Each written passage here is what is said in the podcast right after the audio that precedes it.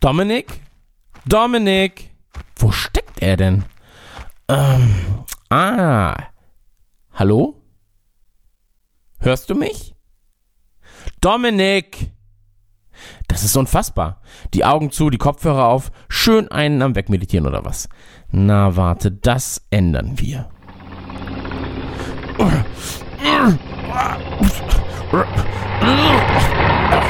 So. Dominik!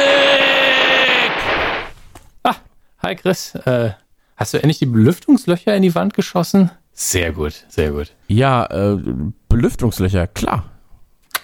Endlich frische Luft. Wolltest du sonst noch was?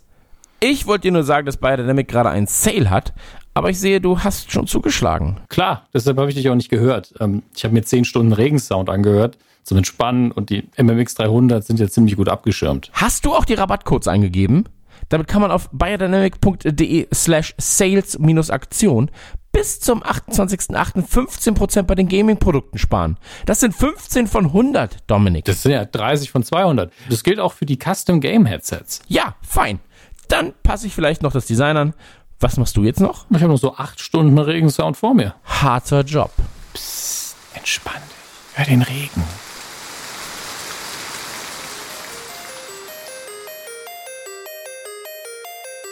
Drei Männer im scheinbar aussichtslosen Kampf gegen das Vergessen der Kindheit. Die Wrestling-Karten gezückt, die Ghostbusters-Figuren poliert, das Gummibärenbandenlied auf den Lippen. Zwischen Kawabanga, Trinkpäckchen und den ersten Zombie-Filmen auf VHS. Ein Aufbruch in die Vergangenheit mit 1.21 Gigawatt. Es ist Zeit für Dominik, Max und Chris. Es ist Zeit für Radio Nukula. Nukula!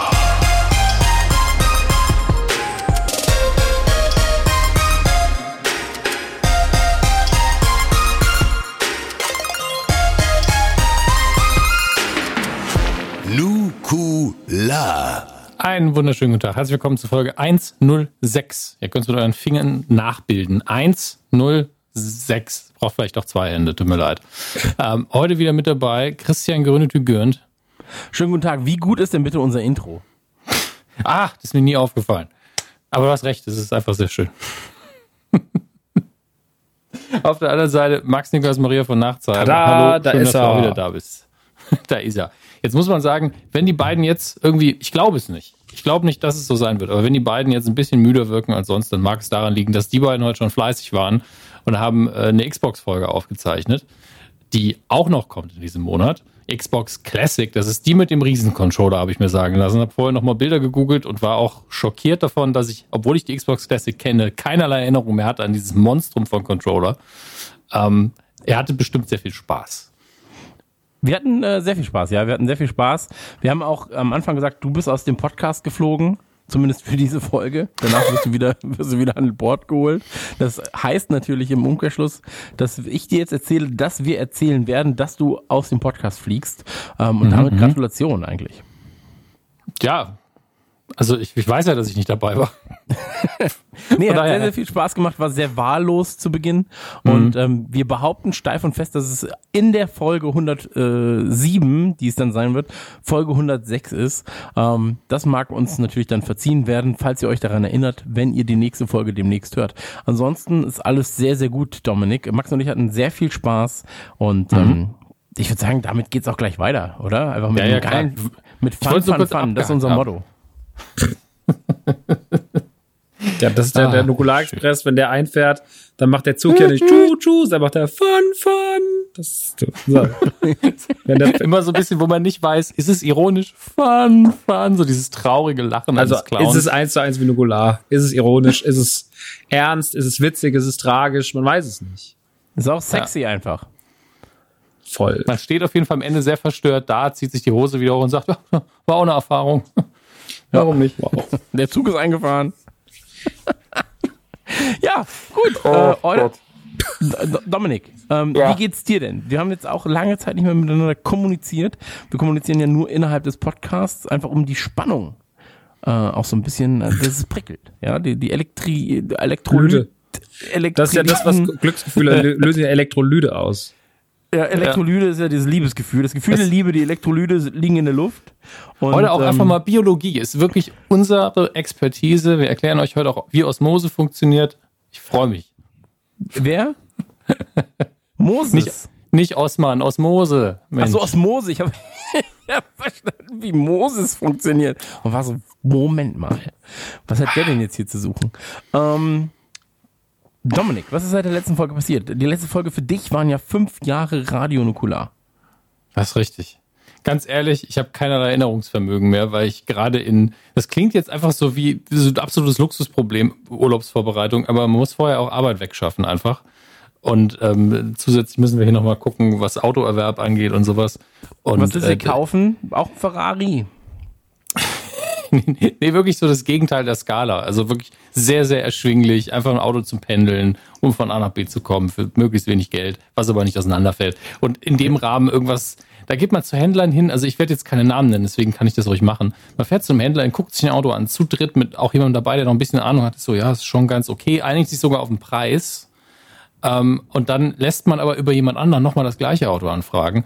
Und während wir gefragt haben, ist das ein Unfallwagen und haben ein Nein als Antwort bekommen, hieß es am Telefon dem anderen gegenüber, ja, das ist ein Unfallwagen, muss man ganz viel machen lassen. Und dann ist man, ist man schon so, ja, das ist ja fein. Das ist ja fein, dass wir nochmal nachgefragt haben, über eine dritte Person verarschen können wir uns auch selber. Danke, tschüss. Und deswegen wird man dann sehr, sehr vorsichtig und äh, das schluckt viel zu viel Zeit dafür, dass es eigentlich was ganz Einfaches sein sollte. Und ähm, Ja. das äh, nimmt gerade so ein bisschen den Schwung aus dem Alltag, weil äh, einfach zu viel liegen bleibt. Aber ansonsten bin ich einfach nur froh, dass der Sommer vorbei ist. Der Sommer ist endlich äh, am, am Siechen. Die letzten Fruchtfliegen bekämpfe ich noch in der Küche. Und damit ist mein spannender Alltag auch grob zusammengefasst. Es ist wirklich nicht viel passiert. Glaubst du wirklich, dass der Sommer vorbei ist? Ey, wenn er sich nochmal aufrichtet, dann erschieße ich ihn. Weil, also, ich, ich habe auch das Gefühl, der Sommer ist vorbei, aber er war gar nicht richtig da. Das ist halt mein Problem beim Sommer. Spinnst Und du? Nein, also ich hatte nicht das Gefühl, dass der Sommer jetzt richtig krass da war. Das war halt mal so ein paar Tage warm und ansonsten war es okay. Hat- aber es war nicht so, dass man sagte, uh, die letzten drei Monate waren aber richtig krass. Wobei, ich frage mich gerade, war, war eigentlich meine, meine Krankheit, war die nach der letzten Folge? Weil darüber habe ich, glaube ich, nicht geredet. Welche Podcast. Krankheit? Es kommt drauf an, Ich- welche Krankheit. Du bist ja, also das muss man ja Nicht- auch nicht sagen, meine du bist ja Kopfkrankheit, seit sondern mein- 2001, Nein. 2001 bist du ja dauerkrank eigentlich. Nee, das, das, ich, ich sag normalerweise Aufzeichnungen fast nicht ab wegen Erkältung oder so, weil solange ich nicht die ganze Zeit huste oder niese, ist es ja egal. Aber da war eine Woche, wo ich drei Aufzeichnungen abgesagt habe, weil mein, mein Kopf einfach nicht mehr wollte. Egal wie viel Ibuprofen ich reingeworfen habe, der hat immer noch gewumpert. Und ähm, ja, ich glaube, das war danach. Aber vielleicht ist auch diese Krankheit dafür verantwortlich, dass mein Erinnerungsvermögen noch mehr im Arsch ist als sonst. Ich weiß es nicht. Jedenfalls, Keine ich Ahnung. hoffe, der, der Sommer kommt nochmal wieder mit großen Schritten, aber ich gehe davon aus, weil Nein. Ähm, auch wenn es Nein, wirklich, wir haben genug geschwitzt. Nee, auch wenn es jetzt noch nicht heißt, dass es heiß wird, aber die Gamescom naht und ähm, die Gamescom ist ja immer wieder so ein, ähm, ja, ich sag mal so, ist ja ein guter Grund für die Sonne nochmal rauszukommen. Sag mal, ja, weil da spinnst sind, du? Du- du- nee, Hallo? Da findet, da findet sie, die Sonne findet da 300 geschundene Körper, die sie sonst das Jahr über nicht erreicht. Chris, ich habe neben dir gestanden im, im Zug, im, im Dunstkreis der Gamescom und du hast einfach casual im Gespräch zwischendurch alle fünf Minuten ein Deo unter deine Achsel gehalten und draufgesprüht und hast, glaube ich, an dem Tag drei komplette Deo-Flaschen verbraucht. Das Ja, ist nicht mindestens. schön. Das ist scheiße. Naja, aber Ich bin froh, dass du es benutzt hast, aber trotzdem, ne?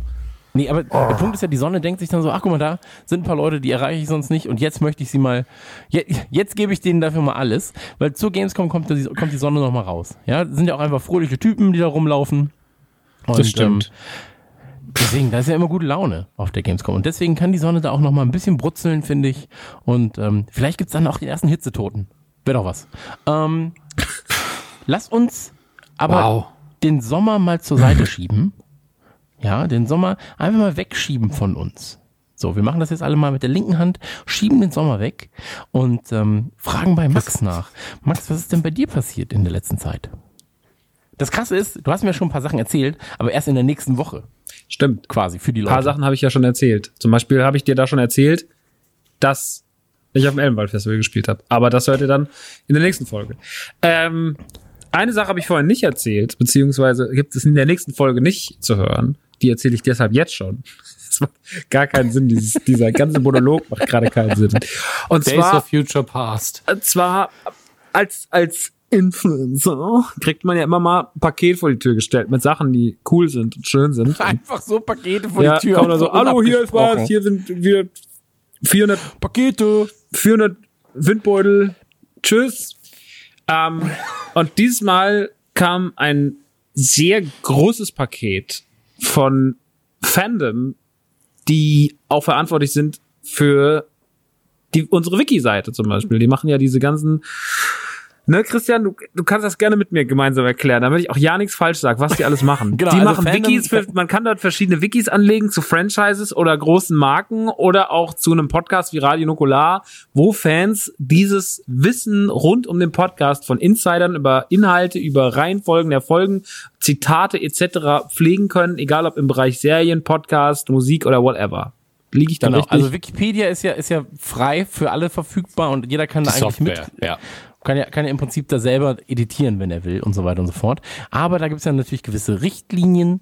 Ähm, ja, ist das relevant, ist das nicht relevant? Ja, Radio Nukular ist ja immer noch irrelevant für äh, Wikipedia. Danke dafür auf jeden Fall. Hm, fickt euch. Und- ich finde Wikipedia auch irrelevant, sag ich ganz ehrlich. Ja, fickt euch, sagen wir da.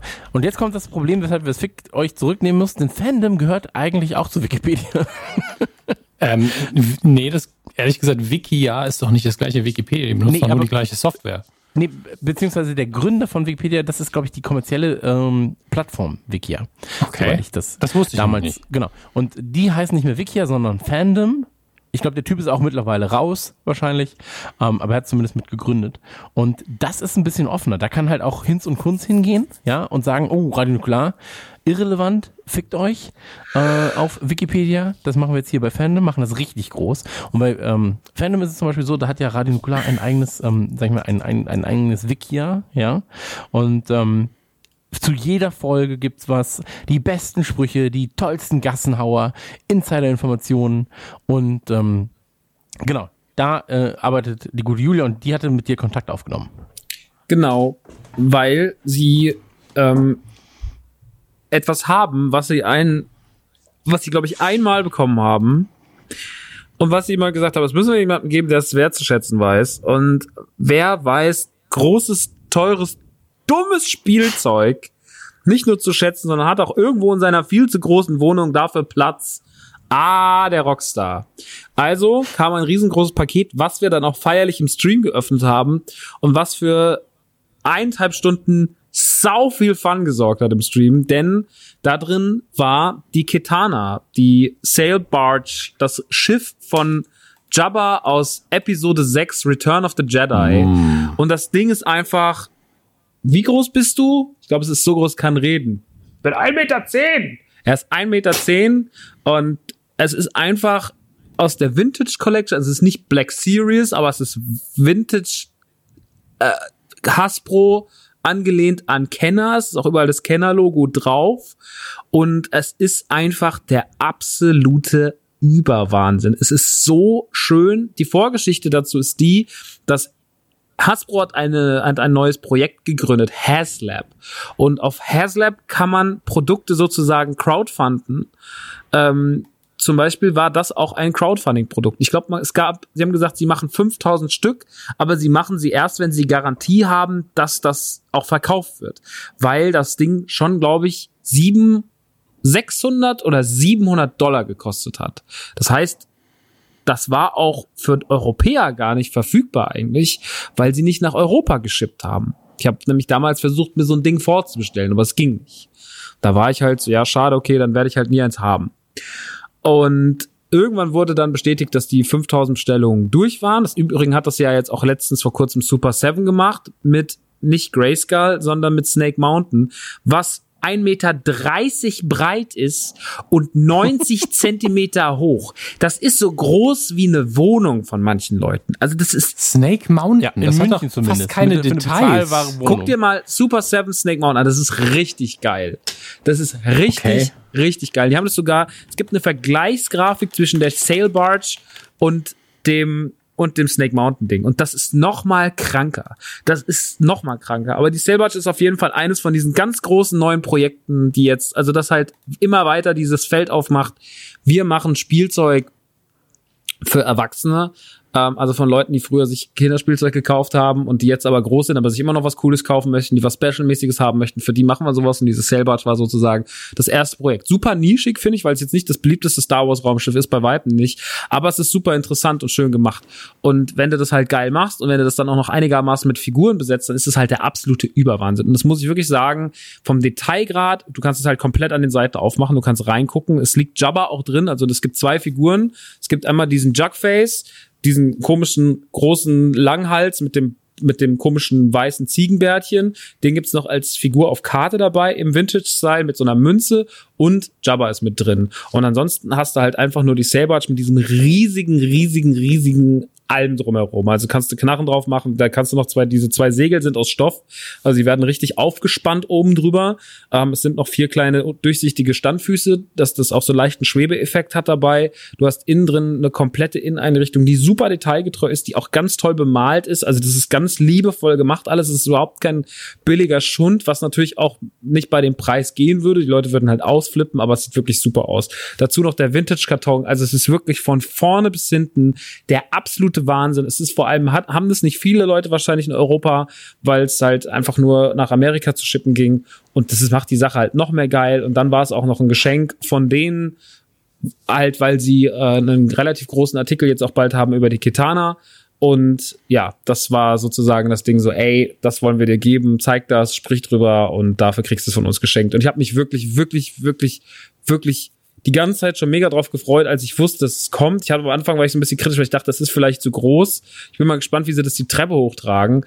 Irgendwann hörte ich dann nur ein Schnaufen vor der Tür und ein Klingeln. Dann stand der Postmann da, beziehungsweise stand ein Paket da, hinter dem zwei Arme rausguckten und es sagt, hier unterschreiben Sie bitte habe ich gesagt, danke, Herr Paket, und hab's weggezogen und dann hinter ist der Postmann die Treppe runtergepurzelt und dann habe ich es reingeschoben. Es war wirklich ein Riesenpaket. Also aus drin, es wird ein, wird ein Mensch darin leben. Ähm, und die Leute haben ja auch, äh, durften ja auch raten, was in der Kiste ist, weil ich habe ja natürlich nicht gesagt, dass es das ist. Wir haben es erst im Stream dann beim Auspacken verraten. Und ähm, Viele Leute haben gesagt, das ist bestimmtes Geschlechtsteil, ein Abguss vom Geschlechtsteil von Dominik Hammes. Das war die häufigste Antwort, leider. Also hat Julian so viele Accounts bei der, hat, der hat nur eine E-Mail, Leute, und die lautet julian.rumblepack.de. Aber das ist nicht das Thema. Trotzdem einfach mal hinschreiben und Danke sagen für irgendwas. Ähm, ich sag doch mal Danke für, für dieses Riesenpaket, für den Riesenspaß, den mir das gemacht hat, das aufzubauen. Der Stream war, es war geil. Ich habe manchmal einfach nur die Benny Hill Musik dabei angemacht, weil ich mich so trottelig angestellt habe beim Zusammenbauen, äh, dass alle sehr viel gekichert haben. Aber es war sehr, sehr großer Spaß. Es steht also, jetzt du musst hier, auch noch krass zusammenbauen, oder was? Nee, so viel musst du da nicht bauen. Aber es gibt, also die, Okay. die Segel musst du halt, muss es die Segel aufspannen, sag ich mehr. Und das war schon manchmal ein bisschen anstrengend, ähm, aber halt geil. Also alles einfach geil. Das Ding ist der absolute Wahnsinn. 10 von 10. Ähm, das ist wie 20 von 20 und das ist die volle Punktzahl, Leute. Ähm, vielen, vielen Dank nochmal. Ich werde es auch nochmal in meiner Story teilen bei Mancave und bei Rockstar. Da wird es auch in den Highlights gespeichert. Da kann ich euch mal die Details zeigen. Und äh, werde auch nochmal ein bisschen ausführlicher drüber reden im Mancave Podcast. Aber ich finde es wirklich, äh, ich wollte hier auch nochmal Danke sagen, weil ich mich sau doll gefreut habe drüber. Richtig doll. So, das war's. Schön. Fortnite, Leute. Ja. Wir haben ja vorhin auch bei Xbox ganz kurz über Spiele geredet, die wir das erste Mal jetzt äh, gespielt haben. Und nach dem Xbox-Podcast, der für euch nächstes Mal erst verfügbar ist, weißt du, was ich mir gerade runtergeladen habe, Max? Ich habe mir die Fable-Reihe nochmal komplett runtergeladen. Ich habe mir jetzt Welche Reihe? Fable. Finde ich gut. Ach, Fable. Ich habe zuerst Halo verstanden, aber es ist in meinem Kopf nicht Nee, ich habe mir. Fable nochmal runtergeladen, weil ich glaube, das ist ein Spiel, äh, das, das, da kann man mal kurz ein Auge drauf werfen. Hab ja den Dreier wirklich gerne durchgezockt, aber ich will noch mal, ich will noch mal gucken. Ich will noch mal gucken und ähm, dann will ich darüber nachdenken, ob ich Halo Legends, nee, wie war das letzte gewesen? Nee, das was jetzt jetzt gecancelt wurde, Fable oder Legends Halo wurde jetzt? gecancelt, ja. Fable Legends, genau. Äh, ob ich das wirklich noch vermisse. Ich werde jedenfalls alle auf dem äh, Laufen halten.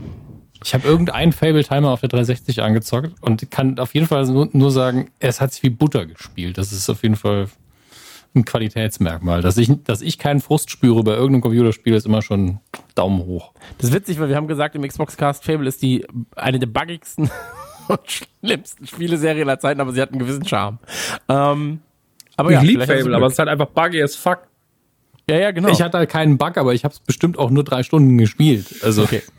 ähm, heute haben wir ein ganz besonderes Ding. Ich habe übrigens nichts Neues zu erzählen. Also ich habe jetzt wirklich in den letzten, ich sag mal, drei Stunden na, seit der letzten Aufnahme, die für euch die nächste Aufnahme sein wird, habe ich einfach nicht viel erlebt. ähm, aber so ist es. Ich war alleine essen, Leute.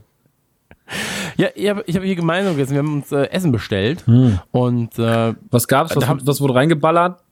Oh, es wurde heute heute wurden äh, Burger geballert. Burger wohl geballert, Ja, Burger Geile Nummer. Bestellburger immer ein bisschen schwierig, weil da kriegst du auch Pommes dazu und die sind meistens halt so labbrig. Aber die waren heute nicht schlecht. Ich hatte Twister Pommes, habe ich mir dazu geordert.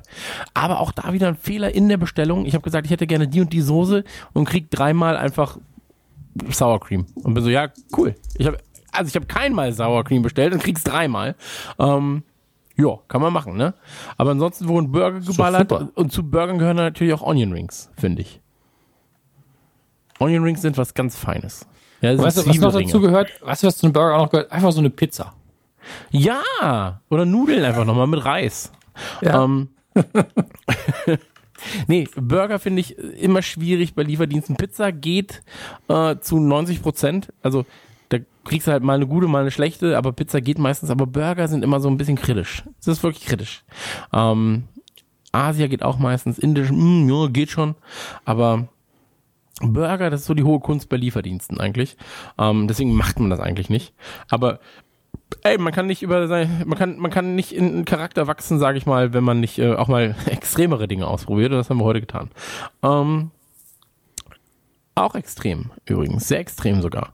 Äh, ist das nächste Thema, das wir haben. Äh, genauer gesagt sind es drei Themen. Dominik, erklär doch mal den Leuten, was wir heute auf die Stulle schmieren.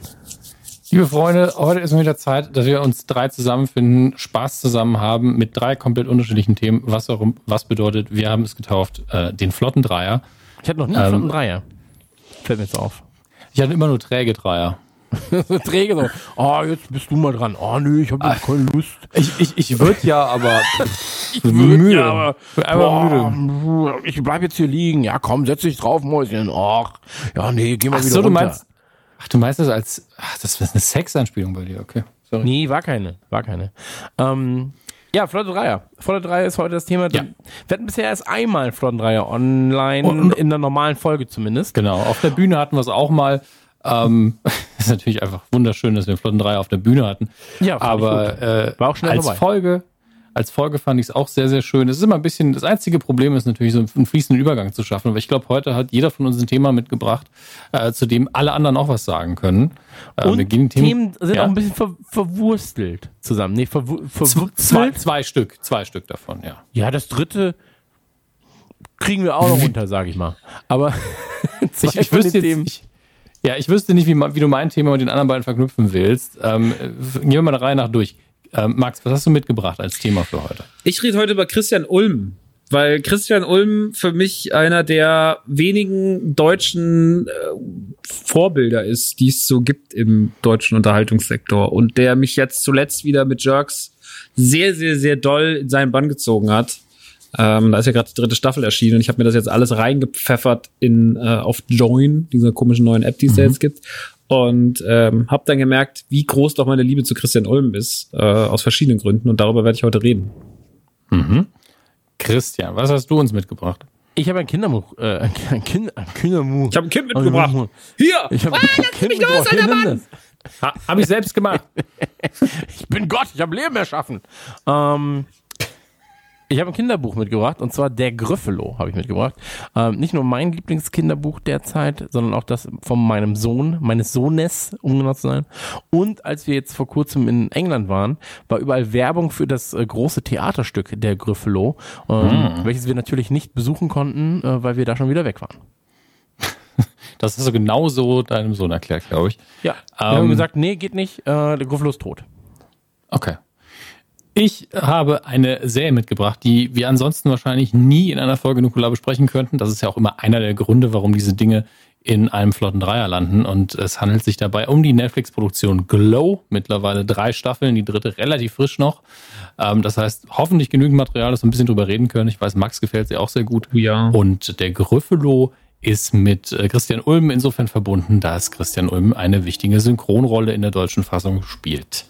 Jetzt können wir uns aussuchen, wer denn beginnen soll.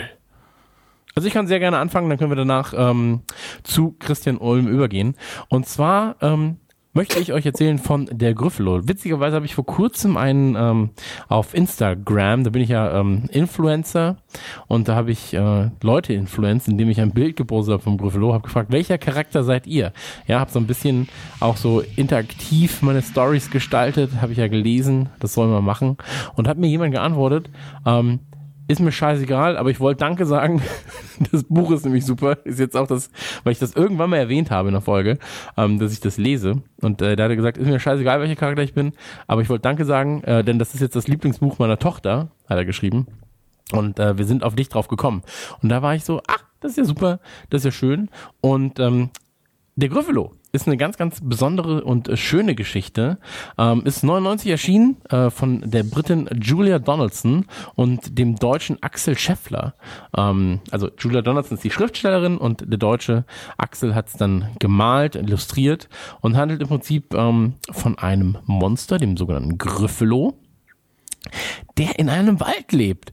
Und die Geschichte handelt im Prinzip auch, wenn es wenn, wenn sie heißt der Gryffalo, gar nicht so sehr vom Gryffalo, sondern eigentlich von einer kleinen Maus. Und äh, diese Maus, und da müsst ihr mir jetzt mal sagen, was ihr denkt, weil ich empfinde das anders als viele andere. Diese Maus, ja, die geht im Wald umher. Okay? So. Und wenn sie in diesem Wald ist, möchte sie eigentlich was essen, nämlich Nüsse.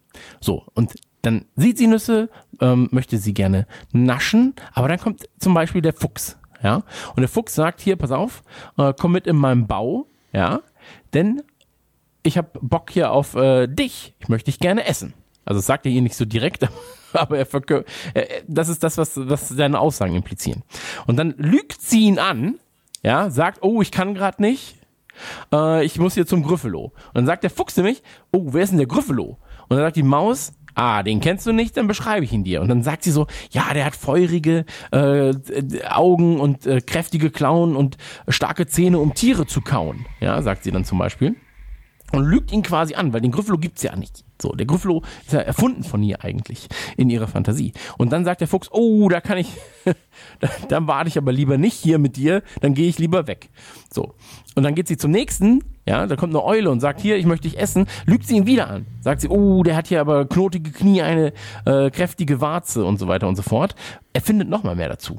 Und dann sagt die Eule wieder, oh, das möchte ich aber nicht. Vor allen Dingen sagt die Maus doch auch immer ähm, auf die Frage, äh, was ist denn der Gryffindor am liebsten immer so, ja Fuchs oder eben ja, Eule Fuchs am oder Spieß, immer noch genau oder Eule ja, genau. mit Zuckerguss und dann sagt genau. die Eule nämlich Schuhu Schuhu. Ähm, das mag ich nicht und dann gehe ich lieber weg. Und dann kommt sie zur Schlange und die Schlange sagt wieder, hu, hier, hast du Bock, dass ich dich esse? Sagt die Maus, nee, nee, ich muss mich mit dem Gryffalo treffen. Und dann sagt die Schlange wieder, hu, da gehe ich lieber weg, weil der äh, Gryffalo isst ja am liebsten äh, Schlangenpüree. Dann treffen sich Schlange, Fuchs und Eule und dann sagen sie, ach, habt ihr mit der Maus geredet? Ja, ja, ihr Lieblingsessen, denn die trifft sich mit dem Gryffalo. Ja, ja, ich kannte den nicht. Ja, ich auch nicht. Ja, aber der isst so gerne Eule mit Zuckerguss. Nee, der isst gerne Schlangenpüree. Und dann merken sie, oh, die Eule, die, äh, die Maus hat uns verarscht. Die Maus hat uns verarscht, hat uns alle angelogen. Aber weißt du, was in dem Moment passiert, Max? Nein. Nee, scheinbar nicht. Denn auf einmal, ja, dann sagt die Maus die ganze Zeit so, haha, sind die alle dumm, den Gryffalo gibt's ja gar nicht. Und auf einmal steht der Gryffalo da. Da steht er da. Ja. Steht da mitten im Wald, die dumme Sau. Und auf einmal ist die Maus nämlich so, uh, da gibt's ja wirklich einen Gryffalo. Und weißt du, was, die, was der Gryffalo am liebsten ist? Maus. Auch einfach kein, kein Gericht, aber Maus. Nee, äh, also schon, schon gerne, äh, ich glaube, Toast mit Maus oder sowas. Und, ja, stimmt, stimmt, als Sandwich. Genau. Und dann ist nämlich das Problem, wie kommt die Maus da raus? Ja? Und dann lügt sie weiter, verstrickt sich weiter in Konstrukt ja, in ein Lügenkonstrukt. Und dann sagt sie, ja, aber du kannst mich nicht essen, denn ich bin hier der, äh, ich, ich bin der größte Gangster hier in dem, im Wald, ja. Und dann sagt der, sagt der Gryffalo, ja, das kann ich mir gar nicht vorstellen, du. Und dann sagt die Maus, oh doch, oh doch, oh doch, komm mit, ich zeig's dir. Lauf hinter mir. Dann zeige ich es dir. So, und dann laufen sie durch den Wald und dann gehen sie, kommen sie quasi an der Schlange vorbei. Und die Schlange sieht natürlich den Gryffalo und denkt sich, fuck, die Maus hat mich gar nicht angelogen geht quasi weg, nachdem die Maus begrüßt und dann denkt der Gryffindor, oh shit, die Maus hat ja wirklich hier krass Respekt verdient. Dann gehen sie zur Eule, die Eule so, oh fuck, das ist ja wirklich der Gryffalo, fliegt auch weg plötzlich und dann denkt der Gryffalo wieder, oh, die, die Maus hat mich ja gar nicht angelogen. Und dann gehen sie dann äh, zum Fuchs, ja, und dann so, oh shit, der Fuchs rennt auch weg, weil er sieht, ah, das ist der Gryffalo, von dem die Maus erzählt hat. Und der Gryffalo denkt, oh, die Maus hat aber hier richtig äh, einen am, hat einen richtigen Stiernacken, quasi. Und dann dreht sich die Maus um und sagt, übrigens, weißt du, was ich am liebsten esse? Gryffalo. Und dann rennt der Gryffalo weg. Und die Maus kann Nüsse knabbern, weil sie keiner mehr stört. Und ich sehe da einfach nur ein Lügenkonstrukt von der Maus, dass die Kinder eigentlich dazu an, äh, dass die ihnen sagt, hier, erfind doch mal Geschichten und dann äh, bist du der Held. Ich verstehe nicht, dass Leute sagen eigentlich so, "Mm, das erfordert ja nur die Fantasie und so weiter und so fort und äh, ist auch schön, wenn Kinder dann Geschichten erfinden und lernen und so weiter und so fort. Ich sehe da nur so feurige Augen, eine grässliche Tatze, schrecklichen Clown und Tiere zu kauen. Ja, das finde ich alles. Hat sie schon gelogen, ne? Ja, klar. Also es, das, das Problem hier ist, dass es natürlich eine schön erzählte Geschichte ist. Die Zeichnungen sind auch ganz toll. Ich habe Die den Zeichnungen Film jetzt vorher zum ersten Mal. Ja, zu, zum ersten Mal geguckt. Ich habe das Buch irgendwann mal meinem Neffen, glaube ich, gelesen. Und es ist alles wunderschön und charmant. Und die Sprecher, ich habe es jetzt auf Englisch geguckt, weil mein Netflix noch auf Englisch eingestellt war, äh, sind auch super. Ich glaube, das war James Corden war da mit dabei und, und, und äh, John, John Hurt, glaube ich. Äh, und Ja, Helena Bonham alles, Carter ist dabei. das ist alles ganz, ganz toll. Aber du hast schon recht. Das ist so ein bisschen das Gegenteil von ähm, der, der, dem Jungen, der gesagt hat, da kommen Wölfe, ja, die Ja. man am Schluss nicht mehr geglaubt hat. Und hier ist einfach so, ja, die glauben mir alles. Wenn ich nur gut genug lüge, habe ich sie alle unter meiner Fuchtel. Das ist Ja, schon ein bisschen aber komisch. Trotzdem ist das Buch so charmant. Das Buch ist so charmant, dass man dem, also wie gesagt, ich habe das eine Zeit lang jeden Abend vorgelesen. Also es hat für dich auch eine Vor- Vorbildfunktion, ne? Gut genug, charmant genug lügen. Ja, man muss einfach, ich, ich erziehe meinen Sohn zum Salesman. Nein, aber äh, es ist tatsächlich so schön umschrieben, so schön geschrieben, die Charaktere sind süß, ähm, es ist fantastisch illustriert. Und ähm, trotz der Tatsache, dass ich irgendwie in meinem Herzen weiß, eigentlich macht die Maus da auch nicht was vernünftig. Eigentlich muss sie sich fressen lassen und darf nicht lügen. Ähm, liest man es trotzdem. Und sagt trotzdem, das ist so ein schönes Buch, das kann man nur empfehlen. Und ähm, es gibt einen Film dazu, das hast du ja gerade auch schon mal ange äh, angeführt. Der ist äh, britisch-deutsch, eine britisch-deutsche Co-Produktion, wurde dann irgendwie äh, 2009, 2010 auch vorgeführt. Und äh, wie du schon gesagt hast, äh, also wurde ich glaube auch für einen Oscar nominiert als bester Kurzfilm, hat ihn aber nicht gewonnen. Ähm, hat diese British Academy Awards, äh, weiß nicht, ob es nur gew ob er gewonnen hat oder auch nur nominiert war. Ich kann gerne, wenn du möchtest, nachgucken. Okay, hat auf jeden Fall sehr viele Preise gewonnen, war für sehr viele Preise nominiert. Ähm, das Eichhörnchen, also die Mutter im Film, wird das Ganze quasi über, also im Film ist das Ganze eine Geschichte, die die, äh, die eine Eichhörnchenmutter ihren Kindern erzählt.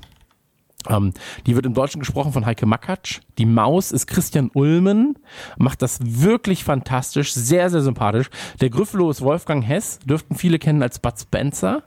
Ähm, der Fuchs wird gesprochen von Gerd Voss, die Eule von Otto Sander und die Schlange von sagt Dominik euch nachher auch vielleicht. Ähm, Edgar Selge, Das weiß genau. Habe ich mir aufgeschrieben hier. Und ähm, im englischen Original habe ich ihn tatsächlich nur einmal gesehen, aber wie du gesagt hast, da ist äh, Helena Bonham Carter war dabei, James Corden ist dabei, äh, John Hurt war dabei und ich glaube auch noch ganz viele andere, die man kennt. Äh, hier der aus Harry Potter, wer ist denn der? Robbie Coltrane oder Coltrane? Boah, also die, die Stimmen muss ich jetzt auch schnell nochmal auf der anderen Seite nachgucken. Gucken wir grad. ja, äh, Tom Wilkinson, John Hurt, Bob Bryden, Robbie Coltrane, ja. Genau, Hagrid. Hagrid, Hagrid, spielt den Gruffalo. Genau. Und ähm, Um, für, für die Leute, die nicht wissen, wer, wer Robbie Coltrane ist, Hagrid. Ja, ich, ich wusste nicht, wie seine Rolle heißt. Ähm, und das ist wirklich so ein schöner, wundervoller Film. Ähm, es gibt auch noch Gryffalo Kind als Film. Äh, der ist auch sehr schön, aber kommt nicht an das, also an das Gryffalo-Ding ran. Ähm, generell Gryffalo äh, gibt es oftmals so als ähm, wie heißt das, fahrendes Theater in Deutschland. So Kindertheater, Puppentheater war ich auch schon. Ähm, ebenfalls sehr schön gewesen. Ähm, ich glaube, es gibt ein Musical, es gibt ein Theaterstück und so weiter und so fort. Ähm, es gibt leider keine Serie, obwohl sich das mit den Charakteren natürlich auch ein bisschen anbieten würde. Ähm, das Absurde an der ganzen Sache ist, der Gryffalo hat halt diese Geschichte und das Gryffalo-Kind, da ist auf einmal ein Kind da, also das Gryffalo-Kind, und das lebt alleine mit seinem Vater in der Höhle, geht dann raus, hat halt die Geschichte davor gehört von der äh, bösen Maus und so weiter und so fort, also die Geschichte, die der Vater erzählt. Aber ich weiß nicht, was mit der Mutter ist vom Gryffalo-Kind. Ähm, ich weiß nicht, warum sie auf einmal noch in dieser Höhle leben. Und das ist alles, also das ist einfach da. So, ich, ich, ich habe das noch nicht erschlossen, was zwischen Gryffalo und Gryffalo Kind eigentlich alles passiert sein muss. Ähm, welche, welche, welche, äh, ich sag mal, Sorgerechtsstreitereien da noch passiert sind. Aber Das ähm, Franchise ist nicht konsistent. ja, das verstehe ich nicht. Aber es ist wirklich sehr schön gemacht. Und von diesem ähm, Paar, also von dieser Julia Donaldson und äh, Axel Scheffler, gibt's auch noch andere Bücher, die sie zusammen gemacht haben und auch noch einzeln gemacht haben. Ähm, es gibt äh, für Hund und Katze ist auch noch Platz. Also alle, die jetzt gerade Vater oder Mutter sind, einfach mal mitschreiben. Schöne Bücher werden jetzt genannt. Ähm, für Hund und Katze ist auch noch Platz. Erschien sogar, glaube ich, vorm Gryffalo äh, kurz davor. Gibt's auch als Animationsfilm. Beides sehr, sehr, sehr, sehr schön.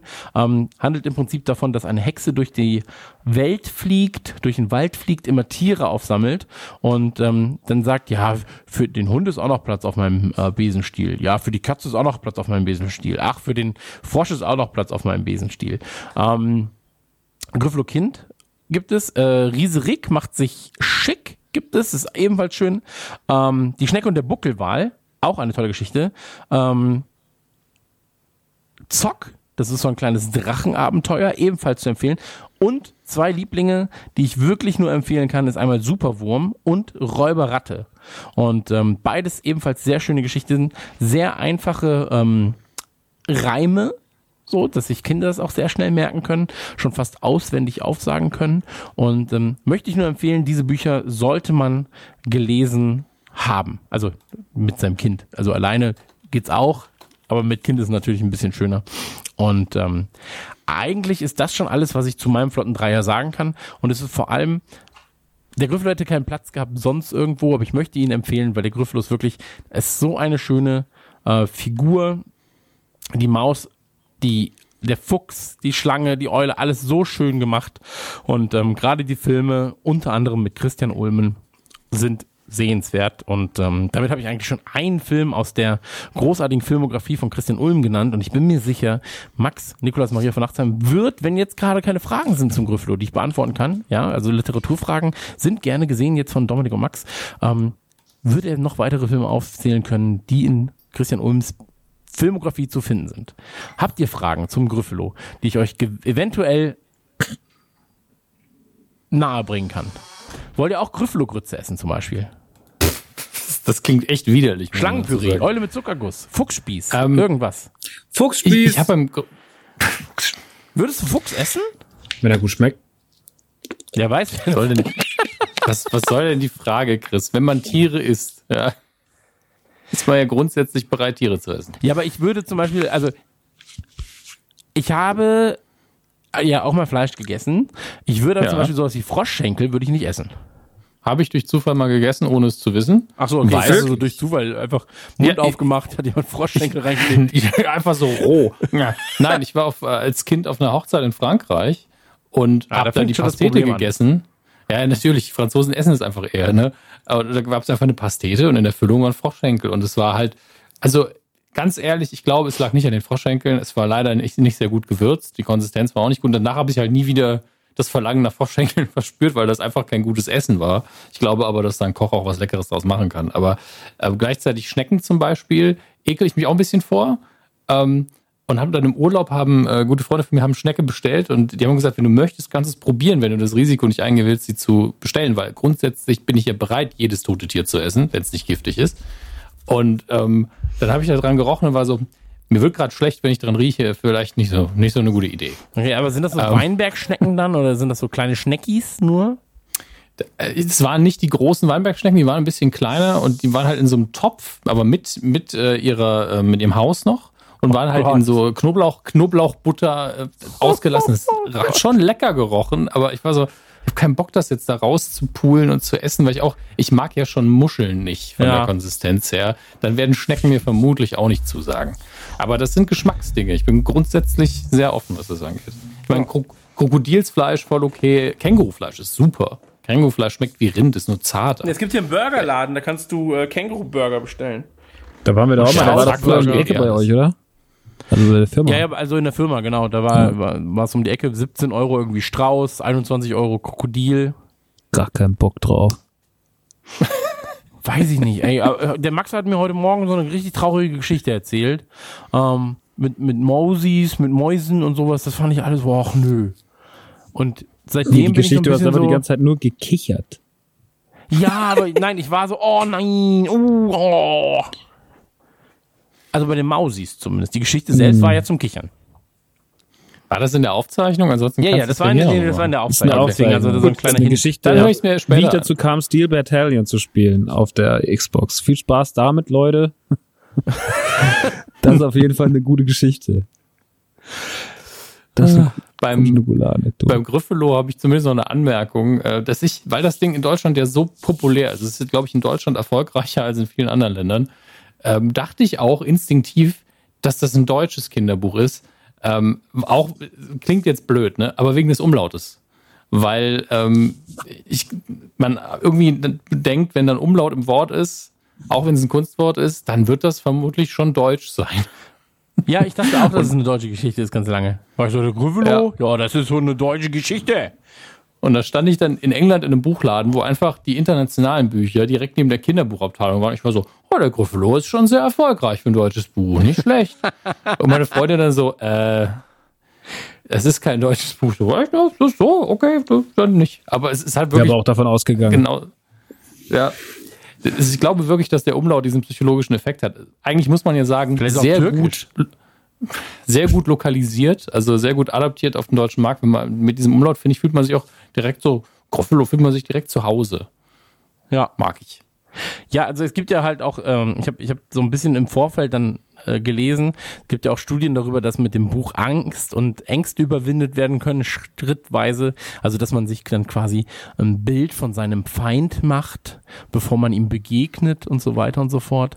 Ähm, aber im Endeffekt ist es eine Lügengeschichte und der, der Maus gehören die Ohren langgezogen. Ja, irgendwie fehlt die Moral bei dem Ding, ne? Ja, am Ende ist die mein- Maus der Gewinner.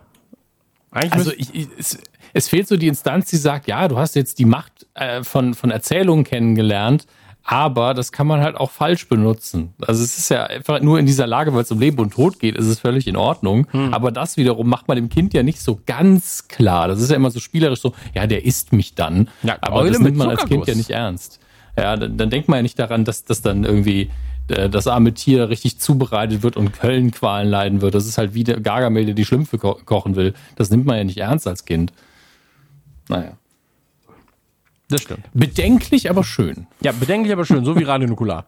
Ähm, Max, Ein hast du Fakt noch noch zum. Die- Ich weiß, dass Ja. ähm, ich habe mit dem Gryffalo keinerlei Berührungspunkt. Das liegt daran, dass ich ähm, kein Kind habe. Aber ähm, der Gryffalo, es gibt immer diese schöne Geschichte, die hat Bushido irgendwann mal erzählt, dass er mit seinen Kindern im Gryffalo-Theater war und dass ihn da ja alle komisch angeguckt haben, weil er Bushido ist. Und dann hat er gesagt, kann ich nicht mal in den verfickten Gryffalo gehen? Und das fand ich, und ich fand den Satz, kann ich nicht mal in den verfickten Gryffalo gehen? Yeah.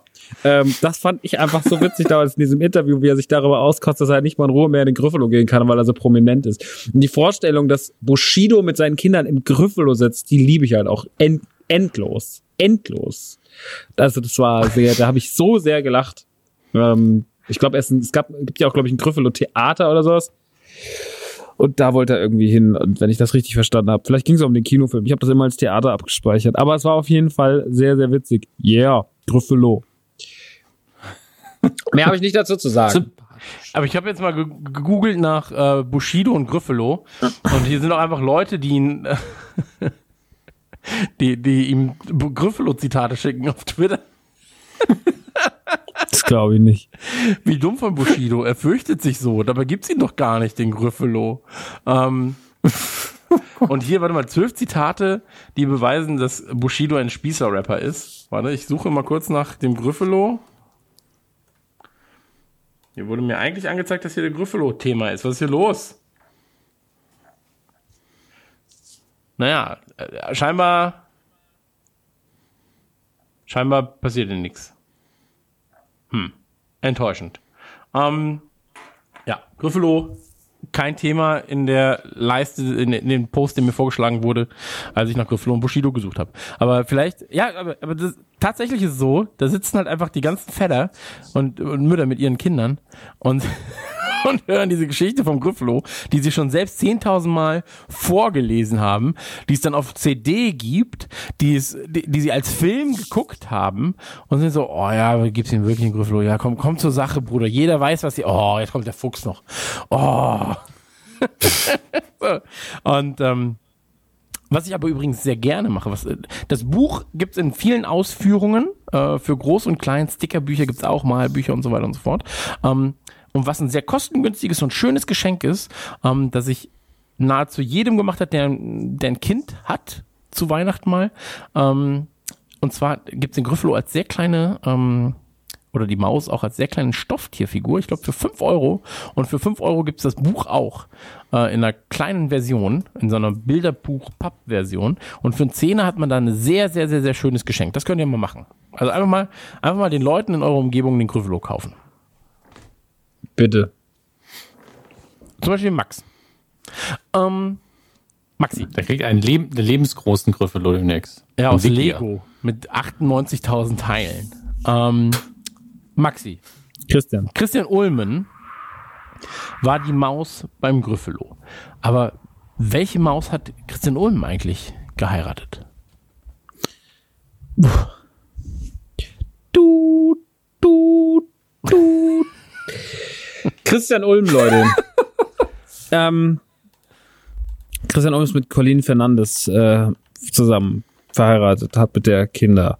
Äh, aber das ist erstmal egal. Wir fangen mal ganz chronologisch an. Aber ich fange mal damit an, warum der überhaupt so wichtig ist. Weil es ist jetzt so, wenn ich habe jetzt nochmal auch nochmal die ganze Filmografie und nochmal, was der alles so gemacht hat, durchgelesen. Und eigentlich sind die Stationen, die Berührungspunkte zwischen Christian Ulm und mir, was seit den Konsum seines, seines Outputs angeht, nicht viele.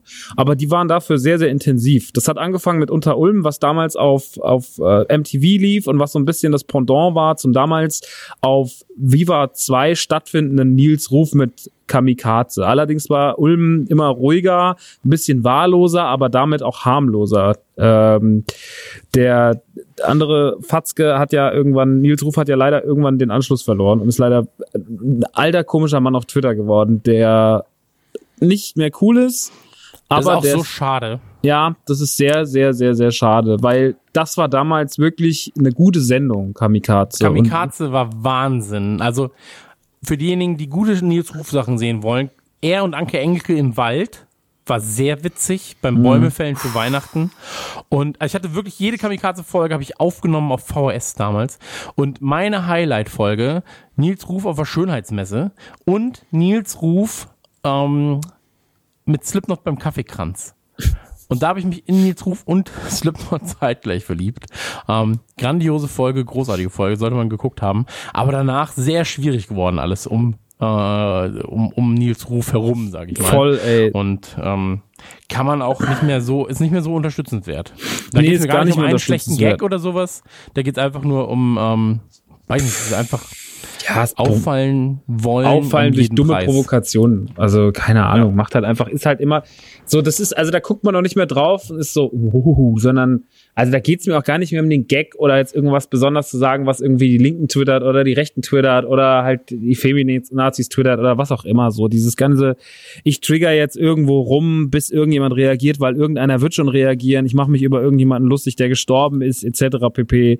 Da finde ich halt einfach, da geht man halt schon auf die nächste Metaebene, guckt drauf und sagt, das ist einfach traurig, was du hier gerade machst. Die ganze Nummer ist einfach dumm und traurig, weil du mal irgendwie cool warst.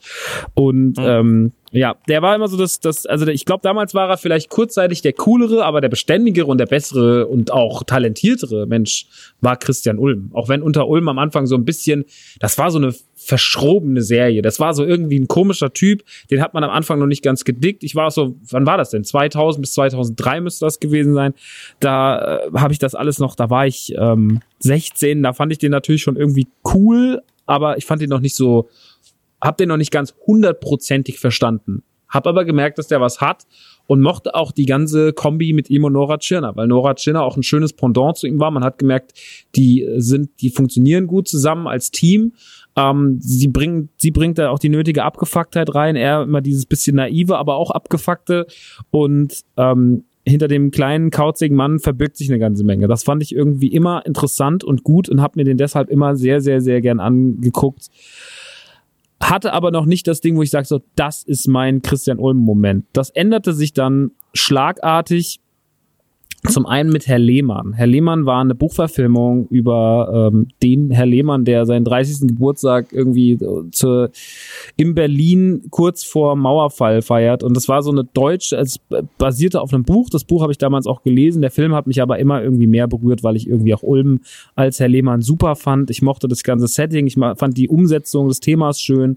Und das war so damals für mich neben Bam Boom Bang und so anderen auserwählten deutschen Filmen so der der deutsche Film eigentlich, weil der einfach in einer, in einer geilen Liga gespielt hat und auf eine unaufgeregte Art und Weise eine unaufgeregte Geschichte erzählt hat, die einfach irgendwie schön war. Ich habe den ewig lang nicht mehr gesehen, aber ich weiß, dass ich den damals super oft gesehen hatte. Ich hatte die DVD und hatte den bestimmt 10, 12, 13 Mal geguckt, aber auch einfach, weil ich gerne Ulm zugesehen habe. Und da war dann schon so diese, diese Liebe entfacht.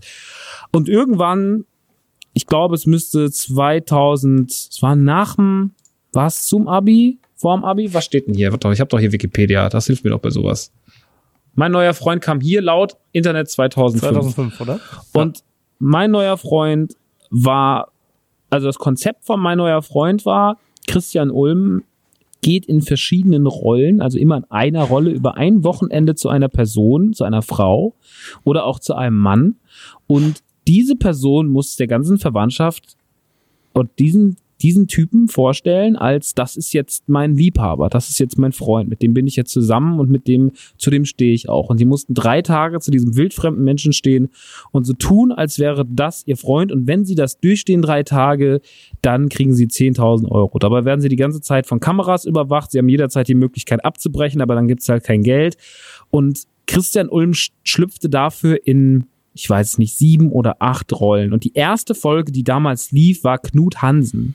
Knut Hansen war ein gescheiterter Landstreicher-Comedian, der bei Diona vor der Tür stand und ähm, dieses nette, vegane Mädchen aus ich glaube, sie war auch aus Hamburg, war die aus Hamburg? Auf jeden Fall, er hat die einfach an diesem Wochenende gebrochen. Und sie wusste halt auch nicht, und das war auch immer der Clou, die Leute wussten nicht, dass es Ulm war. Er war so zugerichtet, er war so stark äh, geschminkt, äh, maskiert, dass man ihn nicht erkannt hat. Ähm, ich glaube, eine Person sagte einmal irgendwie so, ich war mir mittendrin nicht sicher, ob es Christian Ulm ist, aber in dem Moment ist es anscheinend so, deine Psyche verarbeitet das gar nicht. Die wussten ja nicht, dass es ein Schauspieler ist, sondern die dachten, die kriegen da halt irgendjemanden hin. Also ich glaube, das Briefing war auch im Vorfeld so, das ist eine reale Person und das ist kein Schauspieler. Mhm. Und das machte die Sache natürlich noch anstrengender. Ja, und dann ähm, ging das los. Und Diana musste halt von dem Zeitpunkt an ihren Freunden erklären, dass dieser, dass dieser kauzige Typ aus, aus, aus dem Hamburger Hinterland, ähm, der anscheinend auch stark gerochen haben muss, weil Ulm sich hat auch nicht nehmen lassen, richtig tief in die, in die Method-Acting-Rolle da zu schlüpfen. Der hat die über das Wochenende tyrannisiert. Und das war für mich wirklich, das war für mich ein, ein Breaking Point in deutscher Comedy, weil ich fand, da war alles unfassbar. Also jeder Gag, diese schlechten Witze, die er auswendig gelernt hatte, die er immer wieder erzählt hat, diese Idee, dass er sagt, er sei Comedian, er geht auf Tour, er nimmt sie mit, dann das Kennenlernen mit seinen Eltern, wenn er die Kunstgalerie öffnet und die Bilder von ihr zeigt und sagt so, jo, hab ich die Diana mal gemalt ist ein ganz gutes Bild hier. Dann, wie er sie zu Hause tyrannisiert hat, wie er einfach nachts anfängt, die Wohnung zu saugen, wenn er irgendwas kaputt macht, wenn er immer diese Wurst auspackt, wenn er immer mit ihr Bohnen kochen will, so, dieses Scheiß, ich bin die Dione, ich lutsche an der Banane, das, ey, da, ich hab da wirklich, das habe ich bestimmt 40, 50 Mal geguckt, die Folge. Das war für mich das lustigste auf der ganzen Welt. Und ich saß auch Benny Borg hat bestimmt 70 Prozent seiner Inspiration in Knut Hansen gefunden, weil das einfach unfassbar war. Und dann waren und waren auch noch andere Folgen sehr, sehr sehr, sehr, sehr, sehr gut. Also es gab ja noch hier, ähm, oh, wie hieß denn der Fußballproll? Der war auch großartig. Was sind das hier für zwei geile Geschosse da? Bombe, Handgranate, Bombe, Handgranate. Und dann, auf der immer Fußball in der Wohnung gespielt hat mit dem Werder, mit dem Werder Bremen Trikot. Was? Jürgen, oder? Jürgen, war das Jürgen? Ja, das Ich Jürgen glaube sein. schon. Der auch so ein bisschen Schwerverbrecher war, der dann auch ein Auto aufgebrochen hat und sowas. Und, Ja. Guck, da liegt die Kamera drin, die will ich haben hier. Und dann war ein Brecher, eine Scheibe eingeschlagen. Ey, da waren so viel geil drin. Und dann dann wollte hier, er auch der, Telefonsex mit ihr machen. Also wo, wo er meint so, ja, ich habe jetzt eine Idee, Telefonsex. Aber also der, mein Liebling ist ja immer noch Alexander von Eich. Ja, der, das Also ist natürlich die zweite Legende von den, äh, von den Figuren, die er gespielt hat. Für mich ist Knut Hans immer noch ein bisschen drüber, aber Ja. Alexander von Eich war halt schon einfach der, der, der König. So. Genau. Also, Also, das einfach wie, er spielt ja den, diesen reichen, asozialen eigentlich. mit Er Pferdeschwanz. spielt ihn so hassenswert, so hassenswert. Und das ist so schön. Direkt am Anfang, wenn er mit der, mit, wenn er mit der äh, Freundin, mit der ähm, Franziska, ja, mit Franziska. Franziska. Franziska. Großvater! Großvater! Ich habe den Mond verdunkelt! Das ist mein, das ist mein Onkel. Wenn, wenn er an der Tür klopft mit dem Knochen Ja. und dir den Kopf, das ist der Schädel meines Onkels. Da sind so viel geile Sachen drin. Wenn er am Anfang mit der in dem Anziehladen ist und dann mit dem das Kumpel von ihr und dann, hier, nimm Freund das, wirft. das juckt mich nicht. Und schmeißt ihm diesen Zerknüll. Auch immer, ich finde ja, Geld in der Hand zerknüllen und das Menschen hinwerfen, ist ja die größte Respektlosigkeit. Und das macht er ja die ganze Zeit, dass er immer Geld nimmt und es knüllt und den Leuten hinschmeißt. Das ist so geil. Das sind so, das Nimm, krasse ich habe ist, genug. Hm? Nimm, ich habe genug. Ich brauche das nicht. Ich Das- merke nicht, dass es fehlt. was so krass daran war, der hat jeder seiner Figuren, und es waren ja nicht nur zwei, sondern es waren ja richtig viele, jeder seiner Figuren so krasse Eigenschaften gegeben, so kleine Details, die die Figuren so ausgecheckt haben. Also dieser Alexander von Eich mit diesem ganzen immer, dass der immer mit seinem Kiefer auch so und dann immer dieses Geld zusammenknüllen und dann immer dieses mit dem Stock und dieses komische Laufen und dann so. Also es war unfassbar. Und die, das ist ja auch die einzige Folge, wo es fast kippt, wo die bei Freunden sind, wo auch die Freunde danach gesagt haben, so, ey, wir fanden das so schlimm an dem Abend, wir fanden das nicht witzig, wir möchten nicht gezeigt werden. Nämlich, wenn er sagt, wenn dieses befreundete Pärchen da sitzt, er lässt erstmal diesen Tintenfisch kommen. Ja, wir haben früher mal dieses Spiel gespielt. Versteckt den Tintenfischkopf. Versteckt den Tintenfischkopf. Haben wir gespielt. Jetzt muss einer von euch den Tintenfisch nehmen und verstecken. Und dann diese, die gucken ja unglaublich an, er sagt irgendwann, deine Freundin ist sehr attraktiv. Ich möchte gern mit dir schlafen.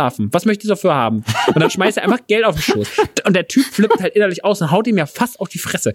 Das ist so krass, aber Ulm auch nicht aus der Rolle fallend. Genius. Genius. Das ist Ja. so unfassbar. Also, Das war für mich wirklich so ein richtiger krasser Fremdscham-Moment. Wie weit geht das noch? Er muss doch jetzt aufstehen und ihm einfach auf die Fresse hauen, wenn er da sitzt und dann so, deine Freundin ist sehr attraktiv. Was kostet es mit ihr zu schlafen? Und dann auch einfach so, ja, aber sagst du jetzt nichts? Wenn auch die Freundin und der Freund sich dann unterhalten. So, und dann so, ja, hä? Und dann so, hier, nimm. Ist das zu wenig? Das, ist das zu wenig? Und du so, wow, was? Oh Gott. Das Schlimme ist, ich, ich habe ja jemanden in meinem Privatleben gehabt, mit dem ich befreundet war, der ähnlich agiert hat, weil er einfach nur Konflikt haben wollte. Der auch einfach Dinge gesagt hat, um zu provozieren, der im Bus gefahren ist und wenn er gesehen hat, ah, viele, viele Menschen mit türkischem Migrationshintergrund, dann mache ich mal ein paar rechte Parolen. Wenn er Neonazis gesehen, ge- gesehen hat, hat er entsprechend umgedreht. Und, und wirklich immer aufs Messer raus in seinem Privatleben, ohne dass da eine Kamera war, versucht hat, irgendwelche Kontroversen zu machen. Ich muss jetzt dran denken, wegen der Geldwerferei, weil er hat mal die, die Aldi-Variante davon gemacht. Er war im, in irgendeinem Burgerladen, Mc's oder Burger King, eins von beidem, und bestellt, Bestellung ist durch und die, ähm, er ist gerade so am Weggehen mit seinem Essen. Sie so, Sie haben hier noch Ihr Wechselgeld vergessen. So eine total unschuldige junge Bedienung. Die schiebt ihm so einen Cent in. Er nimmt den Cent und flippt ihn so rüber. Da, kaufen sich was davon. Und das, cool. das Schlimme daran ist, dass es das echte Leben war. Da war ich immer so, warum muss ich immer hinter ihm an der Kasse stehen? ich find's krass, Ja, dass wir dir manchmal peinlich sind. Ja, wirklich. Also bei den, bei den Freunden, die du sonst hast, weißt Max Ja. und ich sind da einfach. Nein, nein, nein, Mo Moment. Hatte. Ich habe aus genau solchen Gründen den Kontakt abgebrochen mit der Person. Aber weißt du, was ich bei Alexander von Eich auch richtig geil fand? Wenn, wenn er mit ihr im Auto sitzt, ihr erklärt, dass aus Franzi sonst nie Franziska werden kann, wenn sie sich nicht wehrt. So wird die kleine Franzis, wird die kleine Franzi wird nie kleine Franziska. Franzi, genau, das ist gut. Und als sie irgendwie ein anderes Auto schneidet, dann so, Franziska, jetzt steig bitte aus und, Und entschuldige dich bei diesem Herrn. Und sie ist so, was? Ja, okay. Ich wollte mich einfach nur entschuldigen. Ja, okay, ist doch nichts passiert. Entschuldigung. Stimmt, dann läuft so blöd, tollpert. Aber man muss auch sagen, Franziska, also die zieht das Hat ja das mit einer, richtig gut genommen. die, die Ja. nimmt die ganze Nummer so konsequent hin. Also die war fast die stabilste und sie hatte den anstrengendsten Typen. Also. Alexander von Eich, ich meine, alle waren auf ihre Art und Weise todesanstrengend. Ulm hat alles aufs, aufs vollste überreizt. Colin aber, auch. Hä? Colin, dieser, dieser schizophrene Ami, der immer Aliens sieht und auch dann so mit, mit, mit, mit, ihren Freunden Stimmt, erzählt. der ja, dann die immer- glaubt jetzt auch immer an so, Aliens. Oh, wir haben sofort, wir müssen sofort gehen. Wir müssen hier sofort weggehen. Es hat keine das guten keine Vibes. gute müssen Aura. Sie hat keine gute Aura. genau, keine gute Aura. hat keine gute Aura. Ja, okay, wir müssen jetzt gehen. Tschüss. Und das Lustige ist auch, zum Beispiel, also Uwe Wöllner ist ja auch Legende. Wir kommen ja gleich nochmal auf die Ulm-TV-Geschichten, die danach noch liefen, die dann ein paar Rollen weitergeführt haben. Da reden wir aber gleich drüber. Aber Uwe Wöllner war ja auch Legende. Die hat Das ja auch, glaube ich, nicht Allergien, geschafft, die oder? Annika. Hm? Was ist der mit den Aller- Allergien? Ja, dieser, dieser Nerd-Typ halt, der immer, Ja, ja. der, ich liebe Annika, die ganze Welt soll es wissen, wo das Fenster einfach nachts in der Straße aufräumt. Ich liebe Annika, die ganze Welt soll es wissen. Und dann Annika, Annika im Auto und sie ist die ganze Zeit so kurz davor, ihm einfach in die Fresse zu schlagen. Wenn er die Flasche Wein einfach runterfallen lässt, kannst du bitte sagen, dass du das warst. Ey, da sind so viel geile Sachen drin. Und die hat die auch abgebrochen. Die hat sie einfach nicht verkraftet. Ich fand, Wöllner war noch äh, human im Gegensatz zu Hansen und zu, zu Alexander von Eich. Aber, Ja. also, aber die hat halt, da hast du halt gemerkt, wie unterschiedlich auch Charaktere sein können, weil, weil Franziska, die zwar so ein bisschen doof wirkte, aber die hat es einfach, die hat auch in den richtigen Momenten manchmal so Paroli gegeben, hat gesagt so, ja, das finde ich jetzt einfach gerade nicht so richtig von dir. Ja. Und Alexander, Aber also bei der Franziska-Sache, diese Geschichte in der Küche mit der Freundin, so, das war einfach so hart, fand ich das. Wirklich so, dieses, ja, deine Freundin ist sehr attraktiv. Was kostet es, mit ihr zu schlafen? So, auch so über ihren Kopf hinweg. Mit dem Freund reden darüber, wie teuer es ist, mit ihr zu schlafen. Fand ich so, wow. So, also, Ulmen, das war, also das ist, das ist Comedy Gold. So, und das ist ja auch was, was hast du gesagt, 2005, ne? 2006 war das. 2005, ja. Ähm, das 15 Jahre her, so, und es sind Sachen, die du immer wieder gucken kannst. Also ich habe jetzt schon wieder Bock, das zu gucken. Das kannst du auch Ey, einfach nebenbei sehen, auch. wenn du es Das schon mal gesehen hast. Komplett, zeitlos. Es ist so zeitlos. Und ähm, also ich liebe es. Ich Absolut. liebe es so sehr. Es gibt ja auch einen, äh, ein, nee, ein oder zwei Folgen, wo er Typen trifft. Naja, Veit trifft er, also als, als Rolle von Veit ist er ja schwul. Und das genau, ist, mit also, diesem André, ne, ist das? ja, ja, und das ist ja so ein Proll. Und das ist, Ja. das Gra Grandiose an der Folge ist, dass meine Schwester hat damals diese Fight-Folge mit mir zusammengeguckt, weil irgendwann hatte ich das ganze Haus äh, damit infiziert und habe gesagt, wir müssen alle dieses Mein neuer Freund gucken. Meine Mutter, der Freund meiner Mutter, meine Schwester, alle mussten das glotzen. Und die Fight-Folge, da gibt's ja, also der Typ, er nimmt sich ja so einen richtigen Shovi, der auch so Shovi-Dummkopf-Freunde hat. Also es sind ja alles sau, am Ende, wenn er in dieser Familie ist, die sind alle so mega homophob und sowas und kommen gar nicht damit klar und sagen so, willst du mich verarschen oder was? Du bist doch nicht schwul. Du bist doch keine Schwuchtel und so. Das ist ja richtig asozial. Ähm, und da deckt er ja auch eigentlich so voll viel Sachen auf, so und wie dieser André eigentlich sich dagegen sträubt, dass der schwul ist und sonst irgendwas. Ähm, und da gibt's dann eine Szene, da sagt er, du musst dich mal ein bisschen locker machen, André. Du musst jetzt mal ein bisschen aus dir rauskommen. Wir machen jetzt mal eine Geburt. Und dann drehen die seine Geburt nach in einem Kinderschwimmbecken. Und dieses Kinderschwimmbecken klappt er dann so zusammen und das sieht aus wie eine Vagina. Und dann sch- schlüpft er da raus. Und das ist alles so drüber. Und meine kleine Schwester, die damals gerade mal äh, 13 Jahre alt war, die hat in ihrem ganzen Leben nie so gelacht. Ich habe die danach und davor nie wieder so lachen sehen wie diese Szene. Die hat so von Herzen so krass gelacht. Die hat sich nicht mehr einbekommen. Das ging zehn Minuten. Die kam überhaupt nicht mehr klar. Die hat nur noch gebrüllt und allein dafür meine Schwester einmal so ausflippen zu sehen, weil die ist humormäßig nicht auf, also sie ist eine ganz andere, hat eine ganz andere Wahrnehmung, ganz andere Sachen findet die cool als ich. Aber da waren wir uns so einig und dass die da so drauf abgefahren ist, das war so lustig, wie sie sich damals schon darüber echauffiert hat, dass dieser, dass dieser Typ so homophob war und das Fight ihn da eigentlich so bloßstellt und das, wie dumm diese Geburt inszeniert ist, wie dieser Typ schlecht gelaunt in diesem Schwimmbecken sitzt und will das alles nicht und der hält alles mit der Kamera drauf. Komm mal, du bist, du bist mein kleines Engelchen, flieg mein Engelchen, flieg mein Engelchen. Und dann muss er ja auch mit so Engelsflügelchen Fußball spielen, mit seinen Fußball-Prollfreunden. Hey, ich wollte dich ein bisschen an, geh mal weg von mir, du Schwuchtel und so. Das ist richtig asozial.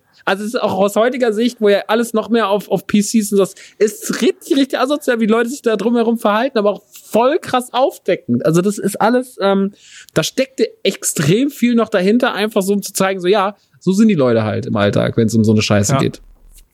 Und deswegen war das Ich auch lieb's sehr. einfach. Hm? Ich lieb's einfach. Ja, und dann gab es natürlich noch Ecke. Ja, es gab noch Martina. Martina fand ich aber immer schwach. Und äh, Ecke war Martina war fantastisch. transsexuell, ne? Ja, ja, Weil- äh, genau. Das war, aber das war, Transsexueller, ja. das war leider alles nicht so richtig ausgecheckt. Es gab noch eine Folge, die war aber nur auf der DVD drauf, wo Ulm sich dann auch einpisst ähm, beim Date.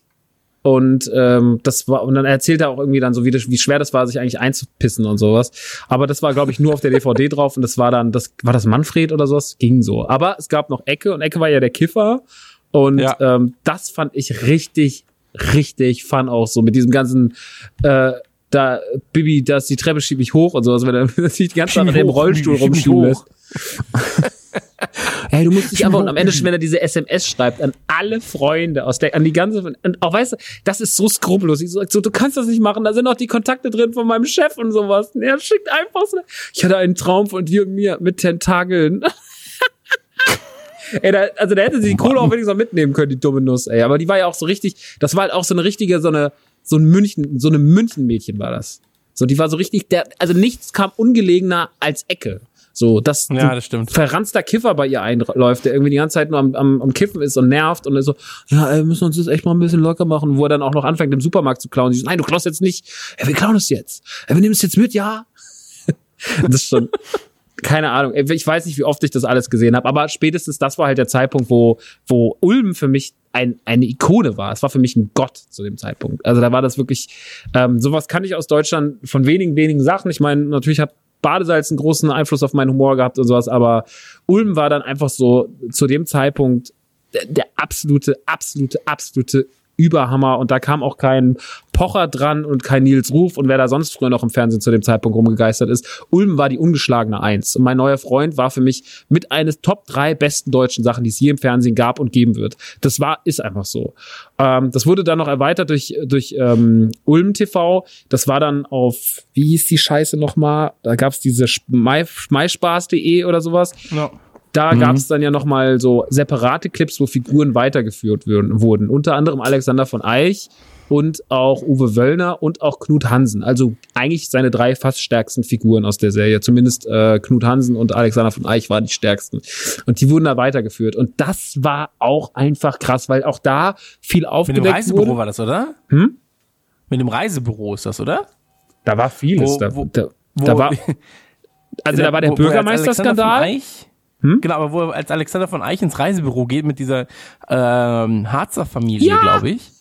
Und dann sagt, ja, die sollen hier schon ein schönes. Oh, nee, nee, genau, so redet er ja gar nicht, aber äh, wo, wo, er- wo er der Dame vom Reisebüro sagt, ja, viel Geld haben diese Menschen hier ja nicht, aber vielleicht fällt ein schöner Urlaub ab. Den würde auch ich aus eigener Tasche bezahlen.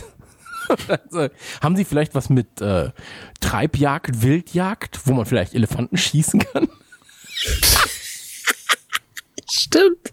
Also, nein, das ist illegal. Ah, okay, also gehe ich dann vor Ort am besten zu einem der schwarzen Männer und frage danach. Gott, oh Gott. er ist halt wirklich, er ist halt immer die Extrameile gegangen, ne? Um es wirklich Es aufs. Übelste rauszureiten, ey. Man darf auch an der Stelle, glaube ich, nicht vergessen, äh, das Original Office 2001. Das heißt, er war in Deutschland einfach seiner Zeit auch voraus. Bevor dieser Trend bei uns richtig angekommen ist, ich meine, klar, wir hatten immer ähm, Ruf haben wir jetzt ja schon mehrfach erwähnt. Der hat ja auch immer in alle Richtungen geschossen. Aber das ist ja wirklich, was Ulben da gemacht hat, krasser Mockumentary-Stil. Das waren ja verschiedene Rollen. Das war ja wirklich Fremdschämen auf Hardcore-Variante. Deswegen, ähm, das war einfach zeitlich gesehen krass und es ist halt bis heute witzig. Ja. Das ist super, es ist zeitlos für mich, was Humor angeht. Und es ist wirklich, wie du sagst, es ist seiner Zeit voraus und es ist auch einfach trotzdem, wie viel Talent dahinter steckt. Wenn du halt so viele Rollen schreibst, mhm. natürlich war nicht jede Rolle so gut ja. ausgeschrieben wie Knut Hansen oder Alexander von Eich, aber es war trotzdem einfach sau viel Gutes dabei. Und auch so ein Jürgen oder sowas, das waren halt einfach geile Figuren, die einfach Spaß gemacht haben, ihm dabei zuzugucken, wie er diese Prolldinger so auf so ein asoziales Level liefen, wie er in jeder Rolle auch aufblühte. Also er war in jeder Rolle einfach komplett drin, hat es gut gemacht. Ich meine, das ist, was ist denn das für ein, für ein ähm, Method Acting so von seiner Seite aus? Das ist ja auch alles super heftig.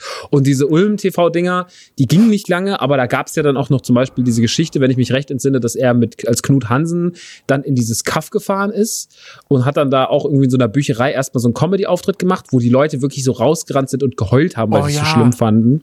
Das war richtig, richtig unangenehm. Und dann ist er ja zu dem Bürgermeister und dann hat er ja diesem Bürgermeister so harte Sachen entlockt, der dann irgendwie erzählt hat, weil die irgendwie in der Nähe von der polnischen Grenze wohnten, dass er sagt so, ja, manchmal fahren wir über die Grenze und sowas, wenn unsere Frauen irgendwie abends feiern sind und äh, besuchen mal die jungen Mädchen da drüben in Polen, da kannst du schon für 50 Euro einen guten Abend haben und sowas. Und er erzählt das so und Knut Hansen, natürlich seiner Knut Hansen, also feuert das alles, boah, boah, coole Nummer und so. und dann Dings kommt überhaupt nicht klar, ey. Und dann wurde das ja alles, da wurde ja, glaube ich, als Bürgermeister auch gekündigt, weil er auch so rassistisches Zeug gesagt hat und sowas. So, ja, da, die Neger oh. und sowas. Das war schwierig. Das war unfassbar schwierig, aber dadurch hat Ulm halt einfach auch einen super krass investigativen Job gemacht in diesen dummen Rollen so und Uwe Wöllner der dann auch noch im Puff gegangen ist und sowas der dann einfach auch wirklich im Puff gefickt hat und die Frau sagt dann ja war jetzt nicht so mit ihm also es war es war überreizend an allen Ecken und Enden aber es war halt auch einfach sau funny und das war sehr sehr sehr sehr schön dass wir sowas hatten weil das hat zu dem Zeitpunkt auf dem Level keiner betrieben und hat es auch meiner Meinung nach danach auf, im, im deutschsprachigen Raum gab es nicht mehr viel Vergleichbares.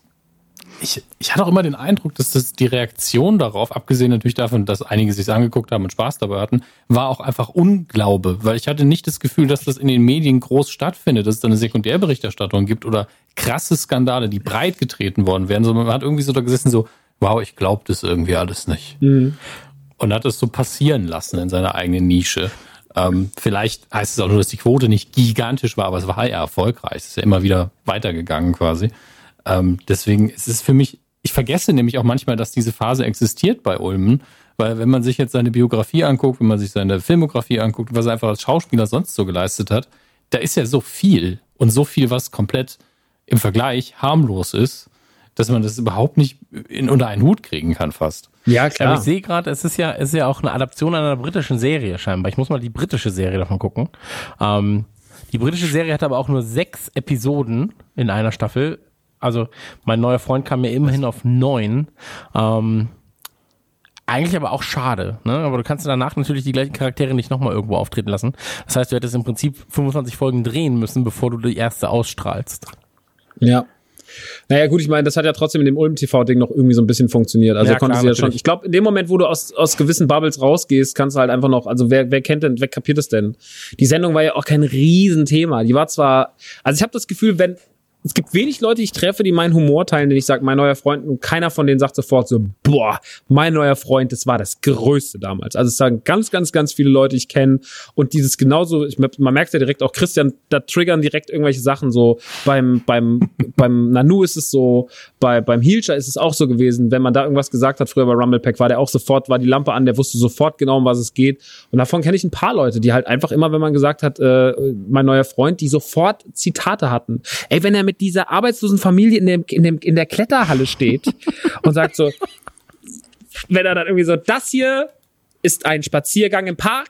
Und, ich, und dann immer so diese dummen so, das hier ist ein Aufenthalt auf bla bla bla. Und da oben, das ist ein Platz bei Aldi an der Kasse. Weiter geht es nicht.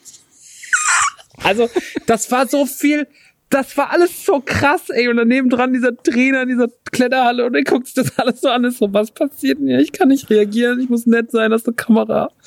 Oh. Das war fantastisch. Das war wirklich einfach nur fantastisch. Das war, ähm, das war das einzige, was Harpe Kerkeling das Wasser reichen konnte, fand ich. Auf dem Sektor. Ähm, Aber danach ja, habe ich auf jeden Fall in einer Liga.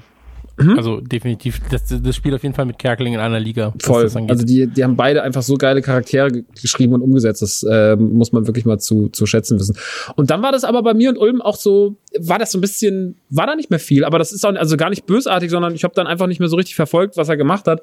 Hab aber nie einen schlechten Gedanken an den gehabt und immer wenn irgendwo Ulm auftauchte, war man immer so, naja, auch wenn ich es jetzt nicht gucke, wahrscheinlich hat es eine gewisse Qualität. Das hatte er auf jeden Fall geschafft, dass man immer davon ausgegangen ist, selbst wenn man es nicht geguckt hat, wusste, Ulm steht für ein gewisses Level an, an, ähm, an Qualität, an Kreativität.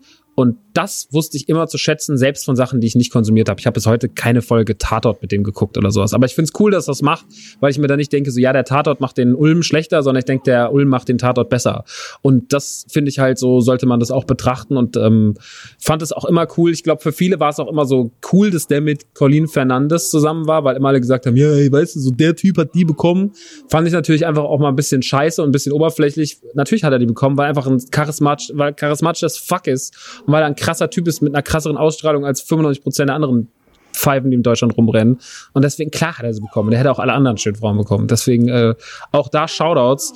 Und jetzt ist er ja wieder da, seit paar Jahren auf mein, also auf meiner Uhr, auf meinem Radar, durch Jerks.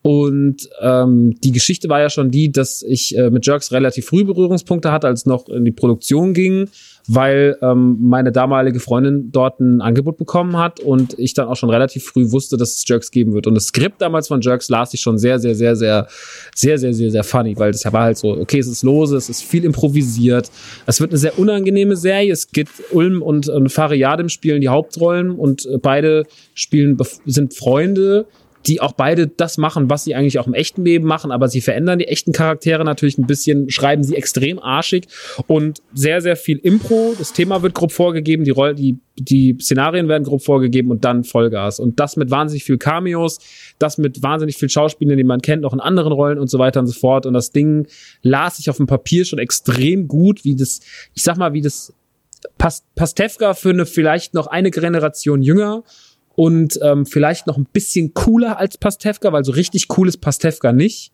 weil Bastian Pastewka einfach kein cooler Typ ist, in Anführungsstrichen. Für die Kids sage ich jetzt mal, da waren Ulm und Fariadim vor allem schon ein bisschen cooler, aber ähm, ja, das, das hat dann halt einfach so dazu geführt, dass Jerks relativ schnell, obwohl es am Anfang nur auf Maxstorm verfügbar war, für viele Leute ein Ding war. Und ich habe es leider jetzt erst richtig gucken können, weil ich keinen Maxstorm hatte, weil ich mich am Anfang auch so ein bisschen, ähm, ne, aus, aus persönlichen Gründen da so ein bisschen gegengesträubt hatte, so, ja, da spielt jemand mit, mit dem ich halt zusammen war, das muss jetzt nicht direkt gucken und so. Und dann hat man das so vor sich hergeschoben. Irgendwann da das auch einmal so, ah, okay, krass. Ähm, das, äh, jetzt muss ich das mal gucken und dann sagt man, jetzt muss ich gucken, jetzt muss ich gucken, jetzt muss ich gucken. Dann kam Gott sei Dank irgendwann diese Join-App, eine App von der Pro7 Sat1 Familie, die man sich umsonst aufs, aufs äh, iPad zum Beispiel machen kann. Und dann kann man da halt umsonst alles gucken, was die da haben, äh, nur mit ein bisschen Werbung dazwischen, was meiner Meinung nach ein faires äh, System ist in Zeiten von jetzt kommt noch Disney Plus, jetzt kommt noch Netflix, jetzt kommt noch Amazon Prime, ich muss irgendwie 35 verschiedene Sachen abonnieren und Geld bezahlen. Es ist ganz cool, dass es auch mal eine App gibt, die das nicht so macht. Und äh, da gibt's halt auch leider nicht viele Serien, die mir gefallen, aber Jerks war halt auf jeden Fall ein Grund, sich das komplett reinzuballern. Und ich habe mir dann innerhalb, ich habe erstmal gedacht, ich gucke jetzt einfach mal, fang mal langsam an und guck mal eine Folge und nach vier Tagen waren dann alle drei Staffeln durch. Und da war wieder, da war wieder all das, was ich so an Ulm damals schon geliebt habe. Das war wieder reanimiert, plus noch, dass ich sehr, sehr, dass ich ausnahmslos bis, naja gut, vielleicht zwei, drei Leute, aber eigentlich fast alle, die da mitspielen, großartig fand, egal ob das Cameos waren, selbst von Leuten, die ich jetzt nicht so geil finde, wie Andreas Burani oder Sido, die das alle geil machen, aber auch Leute wie zum Beispiel Larissa Ries oder ähm, wer, wer spielt da noch alles mit, der sich nicht sich selber spielt, sind auf jeden Fall noch ein paar, ähm, die das Alice Hoffmann. Alice Hoffmann. In der dritten Staffel spielt Alice Hoffmann, glaube ich, die Mutter von Christian Ulm. Stimmt. Und der, der Stimmt. geht als altem Heinz Becker, Zweite muss einem das Herz es. aufgehen, Ja. weil sie die, die perfekte Mutter ist. In der zweiten Staffel, genau. Äh, also wirklich die perfekte Mutterrolle für einen Mann meiner Generation irgendwo. Ähm, und außerdem hat man die Assoziation halt im Kopf, das ist Hilde. Das ist eh schon die Mama. Und es ist eine fantastische Schauspielerin. Und davor gibt's ja Da trotzdem noch ganz viele, die, äh, die in anderen Rollen auftauchen. Und ähm, Mhm. das ist, das ist, das mit das Beste, was ich in letzter Zeit gesehen habe aus Deutschland. So, jetzt natürlich neben sowas unfassbar großem Qualitativen wie Dark, ist aber ein anderes Genre, ist eine andere Machart. Aber auf dem Comedy-Sektor ist Jerks, ich meine, natürlich, bedient sich der ganz klassischen The Office, wir machen was Unangenehmes Formel. Es basiert ja auch, glaube ich, auf einer norwegischen Produktion. Das ist, glaube ich, so das, die, die Ursprungsform. Fariadim und Christian Ulm sind ein Dream-Team der Unangenehmlichkeiten. Also Fariadim, der sich als großer, aber auch unfassbar trotteliger Macho spielt. Christian Ulm daneben, den man erstmal so ein bisschen in seiner typischen Ulm-Rolle, aber der auch so viel Dummes macht und auch so viel Unsympathisches macht und der auch so viel so viel dermaßen große Griffe ins Klo hat, dass man es nicht glauben kann die ganze Zeit. Gepaart mit diesen ganzen Leuten, die man alle kennt, mit Jasna Fritzi Bauer, mit seiner Freundin der Emily, dann mit, ähm, wie heißt die Freundin von Fari nochmal, Felina, äh, Feline, und ähm, ey, dann diese Palina Roschinski-Folge. Also es ist ja wirklich, es gibt, es sind zehn Folgen pro Staffel, 20 Minuten, 25 Minuten und ey, da gibt sich halt ein unangenehmer Moment die Klinke in die Hand, so mit dem anderen. Das passiert ja nur Schlimmes. Die erste Folge fand ich ein bisschen plump, und dann wird's auf einmal einfach nur noch fantastisch. Und dann liefern alle so dermaßen gut ab die ganze Zeit.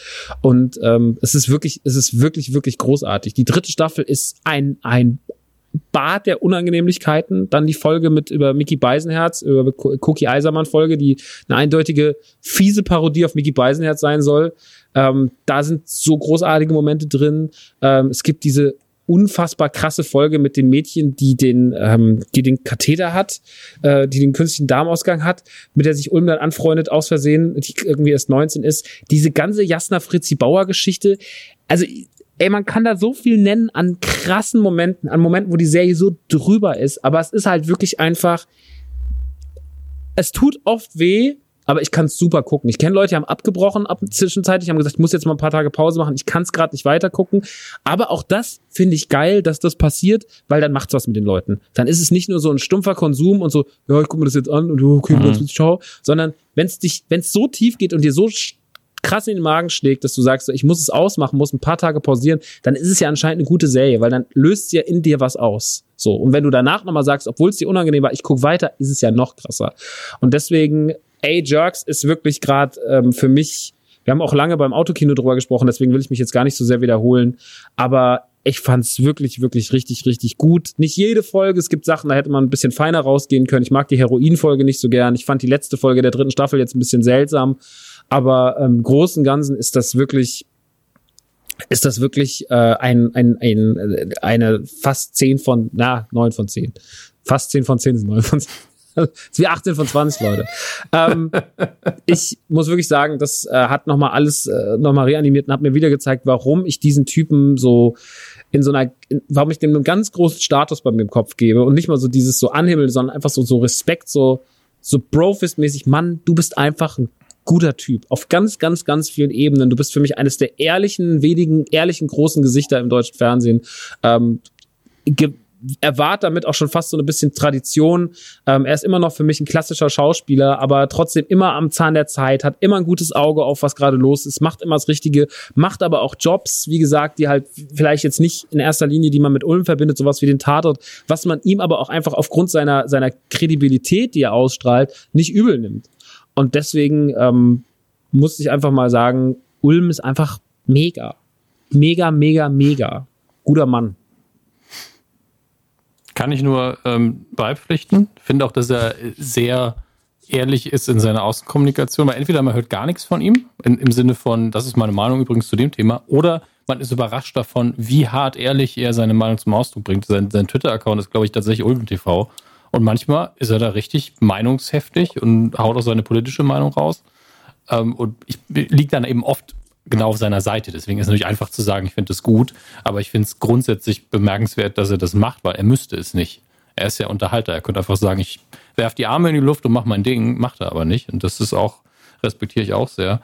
Ähm, ich will mal noch kurz äh, auf die Sachen eingehen, die ich wahrscheinlich als einziger geguckt habe oder ähm, äh, wo ihr vielleicht nicht so viel geguckt habt. Dr. Psycho zum Beispiel ist eigentlich für mich so ein Vorläufer von Tatort. Ich habe Tatort auch nie gesehen mit ihm, weil Tatort einfach, vielleicht trete ich da irgendwann mal die Tür ein, gucke kurz rein und dann laufe ich wieder weg, aber äh, die Erfahrung habe ich noch vor mir. Und ähm, Dr. Psycho war wirklich ein sehr bodenständiger Krimi, der auf ProSieben lief, wo Ulm einfach ein, ein äh, Psychotherapeuten oder Psychoanalytiker, ich bin mir nicht mehr sicher, gespielt hat, der dann mit der Polizei zusammengearbeitet hat. So ein ganz, ganz klassisches, wir machen ein bisschen Humor in äh, ein immer gleich ablaufenden Krimi-Konzept, was aber relativ innovativ war für das Genre.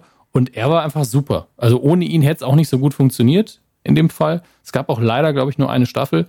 Ähm, und da hätte ich mehr von gesehen. Also das, ich würde normalerweise nicht so, eine, so ein Standardformat gucken, vor allen Dingen nicht aus Deutschland.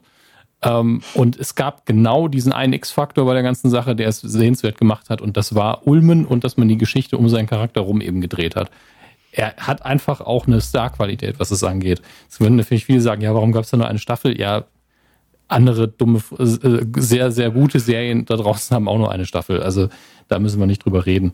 Ähm, Herr Lehmann ist legendär, da unterschreibe ich alles, was du gesagt hast. Ich habe das Buch geliebt. Der Film ist eine perfekte Adaption. Besser kann man es eigentlich nicht machen weil er nochmal was Eigenes hat, weil ähm, Ulmen halt Herr Lehmann komplett nochmal eine neue Dimension gibt und damit das Ausgleich, was, was natürlich verloren geht übers Buch. In Elementarteilchen war er auch super. Habe ich auch äh, die Buchvorlage gelesen und das ist jetzt keine perfekte Adaption, aber er spielt das hervorragend.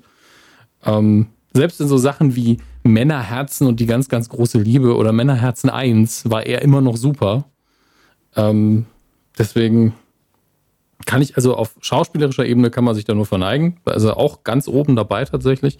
Auch wenn man jetzt sagen könnte, die Rollen ähneln sich alle, aber das ist bei den meisten Schauspielern so und er holt dann immer noch ein bisschen was raus, womit ich nicht gerechnet habe. Und was was im Comedy-Bereich das Ganze angeht, das ist so wunderbar zusammengefasst, deswegen brauche ich mich da nicht wiederholen. Ähm, guter Mann. Daumen hoch. Absolut. Ich glaube, damit wäre von unserer Seite alles was gesagt. Wenn Christian noch was ergänzen möchte, kann er es gerne tun. Nee, möchte nicht mehr viel ergänzen. Ich dachte ja eine lange Zeit übrigens, er sei mit Nora Tschirner zusammen. Weil die immer so zusammen abgehangen haben und äh, alles, alles war nur noch Nora Tschirner und Christian Ulm mal wieder. Ja, die harmonieren halt super. Die haben bei MTV zusammen moderiert. Das darf man auch nicht vergessen, dass er da äh, angefangen hat, in die Öffentlichkeit zu treten für viele.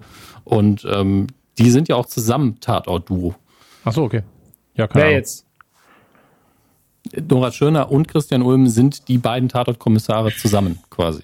Die sind das Duo in den Tatort. Ach, da gibt es immer Duos Tatort-Folgen. Ja, meistens. Ja, ich habe ne? keine Ahnung von Tatort, bin ich ganz ehrlich. Also für mich ist immer so, naja, keine Ahnung. Ich sag mal so, es, wär, es ist immer fragwürdig, wenn ein Kommissar niemanden hat, mit dem er über den Fall reden kann, weil dann wird es schwierig, eine, eine Serie daraus zu drehen. Da musst du ja die ganze Zeit mit der Kamera reden. Ja, das stimmt. Ich habe FC Venus gesehen damals, wegen Nora Tschirner, äh, war ja auch mit Christian Ulm. Ähm, so muss man aber nicht gucken. Also, es lohnt sich nicht. Weder wenn man Fußball mag, noch wenn man äh, Filme mag. Ähm, muss mal ganz kurz nur, nur, was mich jetzt noch interessiert, äh, dieses äh, Who Wants to Fuck My Girlfriend war so ein Spin-off-mäßig was, ne? Weil da, weil da, da Uwe Wöllner als Moderator gespielt hat nochmal. Ey, wie gesagt, ich habe da nicht alles verfolgt. Das war, das war diese Webshow, wo zwei Typen da waren und dann mussten, mussten sie rausfinden, ähm, wer die attraktivere Freundin hat, glaube ich. Okay. Weil das lief auch auf Tele 5 anscheinend. Wow. Entschuldigung. Runde 1 für den Kaffee. Ist okay, das, das habe ich gar nicht gemeint, aber hier Runde 1 vor dem Café, Imbiss, Friseur, Umfrage, Marktforschung, Sexshop, Internetcafé, Pizzabrote und Runde 4 am Schluss Reste ficken, Straßenstrich und Massagesalon. Du liebe Zeit. Worum geht's hier?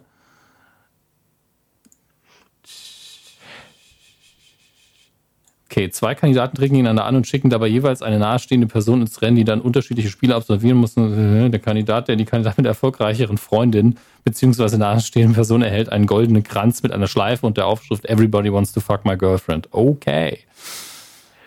Ja, gut. Kann man sich vielleicht nochmal bei Ulm TV angucken, weiß ich nicht. Ja, das Beste daran ähm, ist halt Uwe, ne? Also. Und das Konzept an sich, aber die Frage ist halt, was dabei rumkommt. Ähm, ja, Sollen wir uns dem dritten Thema Gerne. Widmen? Sehr, sehr gern. Sehr gern. Wie kommen wir denn dann, wie kriegen wir eine Überleitung hin? Everybody wants to fuck my girlfriend. Und ähm, sehr, sehr viele Frauen spielen in der nächsten Serie eine Rolle. Genau, nicht jede ist ein Girlfriend, aber sie sind eigenständige, sehr starke Persönlichkeiten. wow. Das klang wirklich so, als wärst du Lehrer und wolltest irgendwie äh, den, den Schülern was schmackhaft machen. Ja. Sehr schön. Dominik, erzähl mal. 2017. Entschuldige. 2017 habe ich irgendwann, als ich bei Netflix am Rumsurfen war, ähm, den Trailer für Glow gesehen und ähm, er hat, der hat mich auf ganz spielige Art und Weise abgeholt, weil er auch auf der 80er Jahre Retrowelle äh, schwimmt natürlich und entsprechend wunderschöne, kitschige Schriften benutzt hat und Sounds und Musik. Ähm, und dann ging es auf einmal um Wrestling und dann war es Frauenwrestling, aber das hat mich null abgeschreckt. Und trotzdem habe ich mich gefragt, was ist das denn für eine Sendung? Wen soll das denn eigentlich abholen? Wer, soll sich hier zu Hause fühlen? Und ich weiß die Antwort nicht. Ich weiß nur, dass die Serie sehr, sehr gut ist.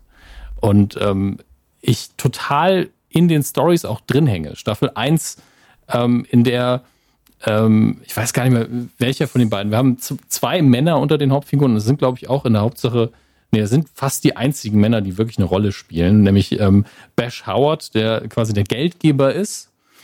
Ähm, und jetzt muss ich gucken, wo ist der andere? Ich bin einfach furchtbar mit Namen. Sam, oder? Moment. Ich bin einfach nur. Sam ist der Haupttyp, der die Sendung produziert, der abgefuckte Typ mit dem Schnauz und der Brille. Der Regisseur heißt Sam. Okay. Dann bin ich, ich muss nur gerade nochmal seinen, ich kann mir nämlich nur seinen äh, echten Namen merken, deswegen hasse ich hasse es. Hier, Mark Maron, genau. Mark Maron, im Übrigen, Mark Maron erstmal unfassbare Stimme, hat auch einen eigenen Podcast, glaube ich, auch mal Stand-up gemacht. Ähm, und in meinen Augen die beste Besetzung, wenn in den nächsten Jahren irgendwann die Stan Lee-Story verfilmt wird. Der sieht einfach aus wie Stan Lee in den 70ern. Ähm, ich denke, da kann man mit ein bisschen Make-up ihn fast alle wichtigen Jahre spielen lassen. Ähm, genau.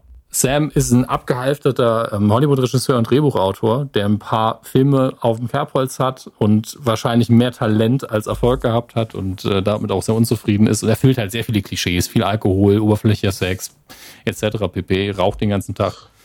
Ähm, Kokain. Kokain auch, ja. Ich glaube, ich glaub, einfach alles letztlich. Ähm, hat sich aber irgendwie unter Kontrolle, ist aber so ein bisschen abgefuckt. So ein bisschen Hank Moody in den 80ern, nur als Hollywood-Regisseur.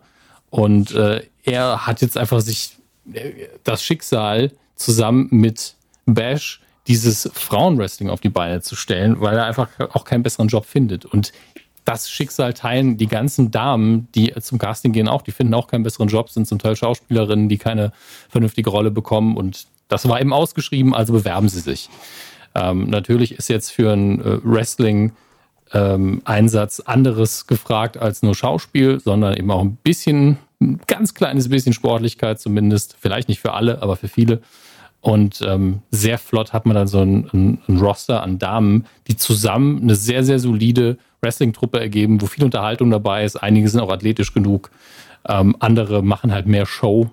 Und äh, das ist überraschend dynamisch erzählt. Das macht wirklich viel Spaß. Die Folgen sind nicht lang. Ich glaube, die Folgen sind zwischen 20 und 40 Minuten immer. Es, es variiert sehr, sehr stark.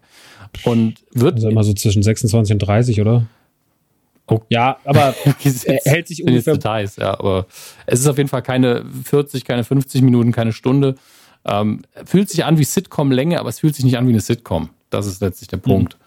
Mhm. Ähm, und äh, für mich wird es getragen von Alison Brie, die die Hauptrolle spielt, und eben Mark Maron. Das sind für mich so die Eckpfeiler in dem ganzen Ding, weil Alison Brie das mit einem Einsatz spielt. Ich finde es so authentisch, wie sie ihre Rolle spielt von Ruth, die ähm, einerseits natürlich richtig Schauspielern will, aber sich komplett, komplett darin aufgeht, kreativ mit dieses äh, Wrestling-Ding zu gestalten, selber dann auch Videos dreht mit den Mädels zusammen, ähm, Charaktere entwirft, die Story miterzählt, während eigentlich äh, Sam da sitzt und sagt, das ist eher alles scheiße, warum mache ich das überhaupt? ähm, und sich erst nach und nach dafür begeistern kann. Aber dieses schnottrige, abgefuckte von ihm in der Kombination mit ihrem Enthusiasmus ergibt halt diese geile Dynamik. Und dazwischen ist dann immer Bash, der einfach, einfach nur Bock hat und glänzen will und ein bisschen Aufmerksamkeit haben will und will, dass dieses Projekt funktioniert. Der ist so ein Charakter, den ich am Anfang nicht verstanden habe und jetzt in Staffel 3 verstehe ich ihn langsam erst. Ähm, da bekommt er auch erstmal ein bisschen Tiefe. Aber hast du den irgendeiner? Ähm, ich muss leider sagen, dass. Einer nach dem anderen. Ja, magst du ja. Christ. Okay. Äh, ich bin nur das einzige Info, ich bin erst äh, noch in der zweiten Staffel, weil ich die zweite Staffel damals angefangen habe, habe die nicht zu Ende geguckt, jetzt kam die dritte, jetzt habe ich gesagt, oh mein Gott, ich muss mal die zweite anfangen. Ich habe alles vergessen, was in der zweiten war. Ähm, geht's mal rein. Deswegen, ich bin nur noch nicht, äh, für, ich sag's nur für Details. Ich steh, bin jetzt mitten, Mitte dritte, zweite. Völlig okay. Also dann setzt ihr einfach kein Wissen von der dritten voraus. Ähm, in den ersten beiden verändert sich aber auch noch nicht so viel. Ähm, die produzieren das Ding halt und sind, glaube ich, überraschend erfolgreich, aber jetzt auch nicht ein Mega-Hit, laufen halt im Fernsehen, haben eine jede Figur kriegt halt so ihre eigene Story. Das ist alles sehr klischee-mäßig. Man hat die 80er, man hat den Kalten Krieg, man hat Terroristen im Nahen Osten. Also haut man das alles in die Bühnenshow rein. Ähm, Ruths Charakter ist deswegen Sawyer, die ähm, aus die, die Sowjetunion quasi repräsentiert. Und dann haben wir Liberty Bell als Gegenspielerin, die natürlich das All-American Girl ist. Und es ist total überzeichnet, macht aber sehr viel Spaß. Ähm, ich muss aber sagen, würde ich jetzt die Sendung Glow, Glorious Ladies of Wrestling, an sich sehen, würde ich sie nicht gucken wollen, aber die Sendung über die Sendung, die finde ich sehr, sehr gut. Ich wollte gerade so, um, fragen, hast du das Original damals äh, nochmal nachgeholt dann? Nein, null. Okay. Also ich habe das historische Interesse ist wirklich minimal bei mir. Ich möchte mir es damit tatsächlich auch, auch, nicht kaputt machen irgendwo, weil wenn man dann, das wird ja sehr viel anders sein. Mhm. Ja, irgendwann, wenn es keine Ahnung, wenn es irgendwie eine 60, 90 Minuten Doku irgendwann gibt mal es. gibt darüber, die das schön kompakt zusammenfasst, dann gucke ich mir die vielleicht an. Gibt Aber es. im Moment genieße ich einfach die Sendung ähm, und dass es eben komplett frei ist von irgendeinem Wissen, das ich über die Realität habe. Okay, es, das es, freut mich. Es gibt, eine, es gibt eine äh, Dokumentation und die ist ja die Grundlage, weshalb überhaupt Glow geschrieben wurde. Dann. Okay.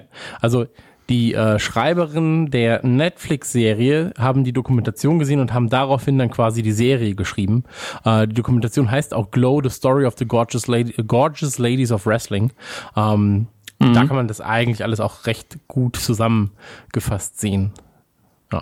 Also wenn man sich dann mit den Hintergründen der jetzigen Glow-Serie befassen möchte, kann man sich da quasi dann ähm, ja alles über die Promotion angucken, also über diese Wrestling-Promotion.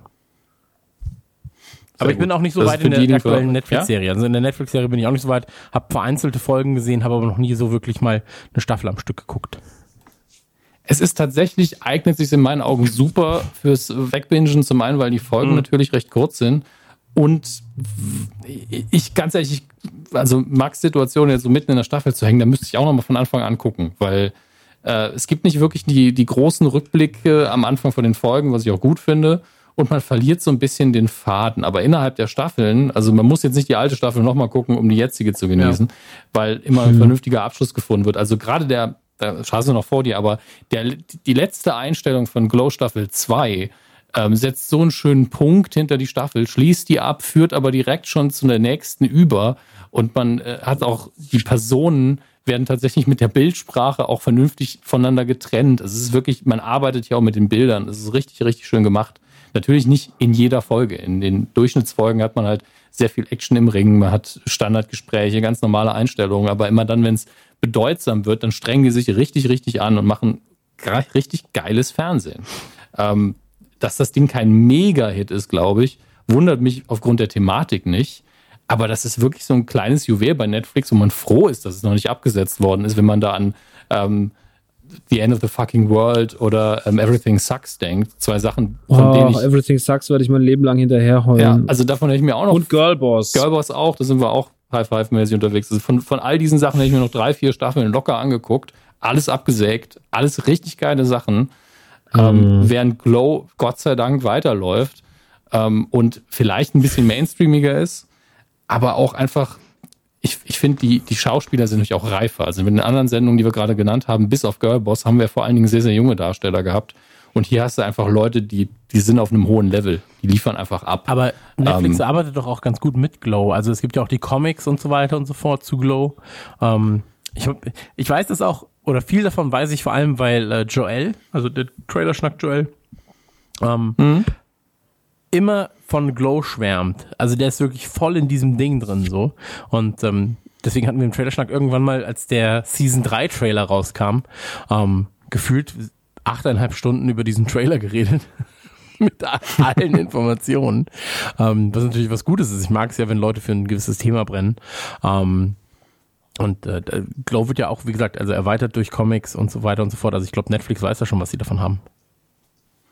Ja, ich denke auch. Also die Reaktionen sind, glaube ich, auch alle sehr, sehr positiv. In Staffel 3 ist es jetzt so, dass ähm, auch die 80er Jahre Sozialthemen angepackt werden, sei das jetzt Homosexualität und AIDS ähm, und überhaupt die Sexualität der, der Figuren. Sowieso Staffel 3, drei Folgen geguckt, ich war so, wie viel wird denn gebumst in der Staffel? Das ist ja unfassbar. Ähm, aber gleichzeitig äh, ist es natürlich auch Thema der Sendung ein bisschen. Ich war einfach nur überrascht von auch den vielen Nacktszenen, die unverhältnis sind im Verhältnis zu den anderen Staffeln. Ähm, und die Staffel, äh, die Serie ist so positiv und unschuldig, während die Thematiken oft relativ hart sind und man da auch hm. nicht zurückscheut vor sehr, sehr harten, absurden Momenten, wenn, ähm, wenn Sam einfach, weil er es nicht weiß, fast mit seiner Tochter rummacht und sie, Moment, stopp, nein, äh, ich, du bist mein Papa. Äh, kleiner Spoiler an der Stelle, aber macht den Moment nicht kaputt, glaubt's mir. Ähm, aber das ist halt auch relativ düster, aber halt nur für eine Millisekunde. Ähm, und äh, ich kann es wirklich nur jedem empfehlen. Es ist einfach eine Sendung, die man locker durchgucken kann. Und wenn ihr wirklich gar keine Ahnung habt, was ihr gucken wollt, vor allen Dingen, dann guckt die Sendung, weil ich könnte euch nicht sagen, wann ich Bock auf Glow habe. Ich weiß einfach, ich gucke das und ich bin massivst unterhalten. Die Darstellerinnen alle toll. Die, die, äh, das Wrestling zwischendurch sogar sehr unterhaltsam, sehr gut gemacht. Halt billige, einfache Choreografien. Da lernt man, sieht, lernt man auch hingucken fürs Wrestling tatsächlich. Ähm, mhm. Und ähm, da sind einige Darstellerinnen dabei, die können es auch richtig gut. Man sieht natürlich ab und zu, okay, hier ist jetzt Schnitt, hier ist jetzt bei den richtig krassen Sachen ist ein Stuntman dabei, das ist ja auch gut, oder eine Stuntfrau. Ähm, aber das macht Spaß. Also wenn man auch nur ein Mühe-Interesse hier an Wrestling hatte, ist der Bereich schon mal abgedeckt. Und die Mädels sind alle ganz, ganz toll. Also ich kann es nur noch loben. Und deswegen möchte ich euch nicht langweilen und sage, damit bin ich schon durch, wenn Max nicht mehr, nichts mehr dazu zu sagen hat.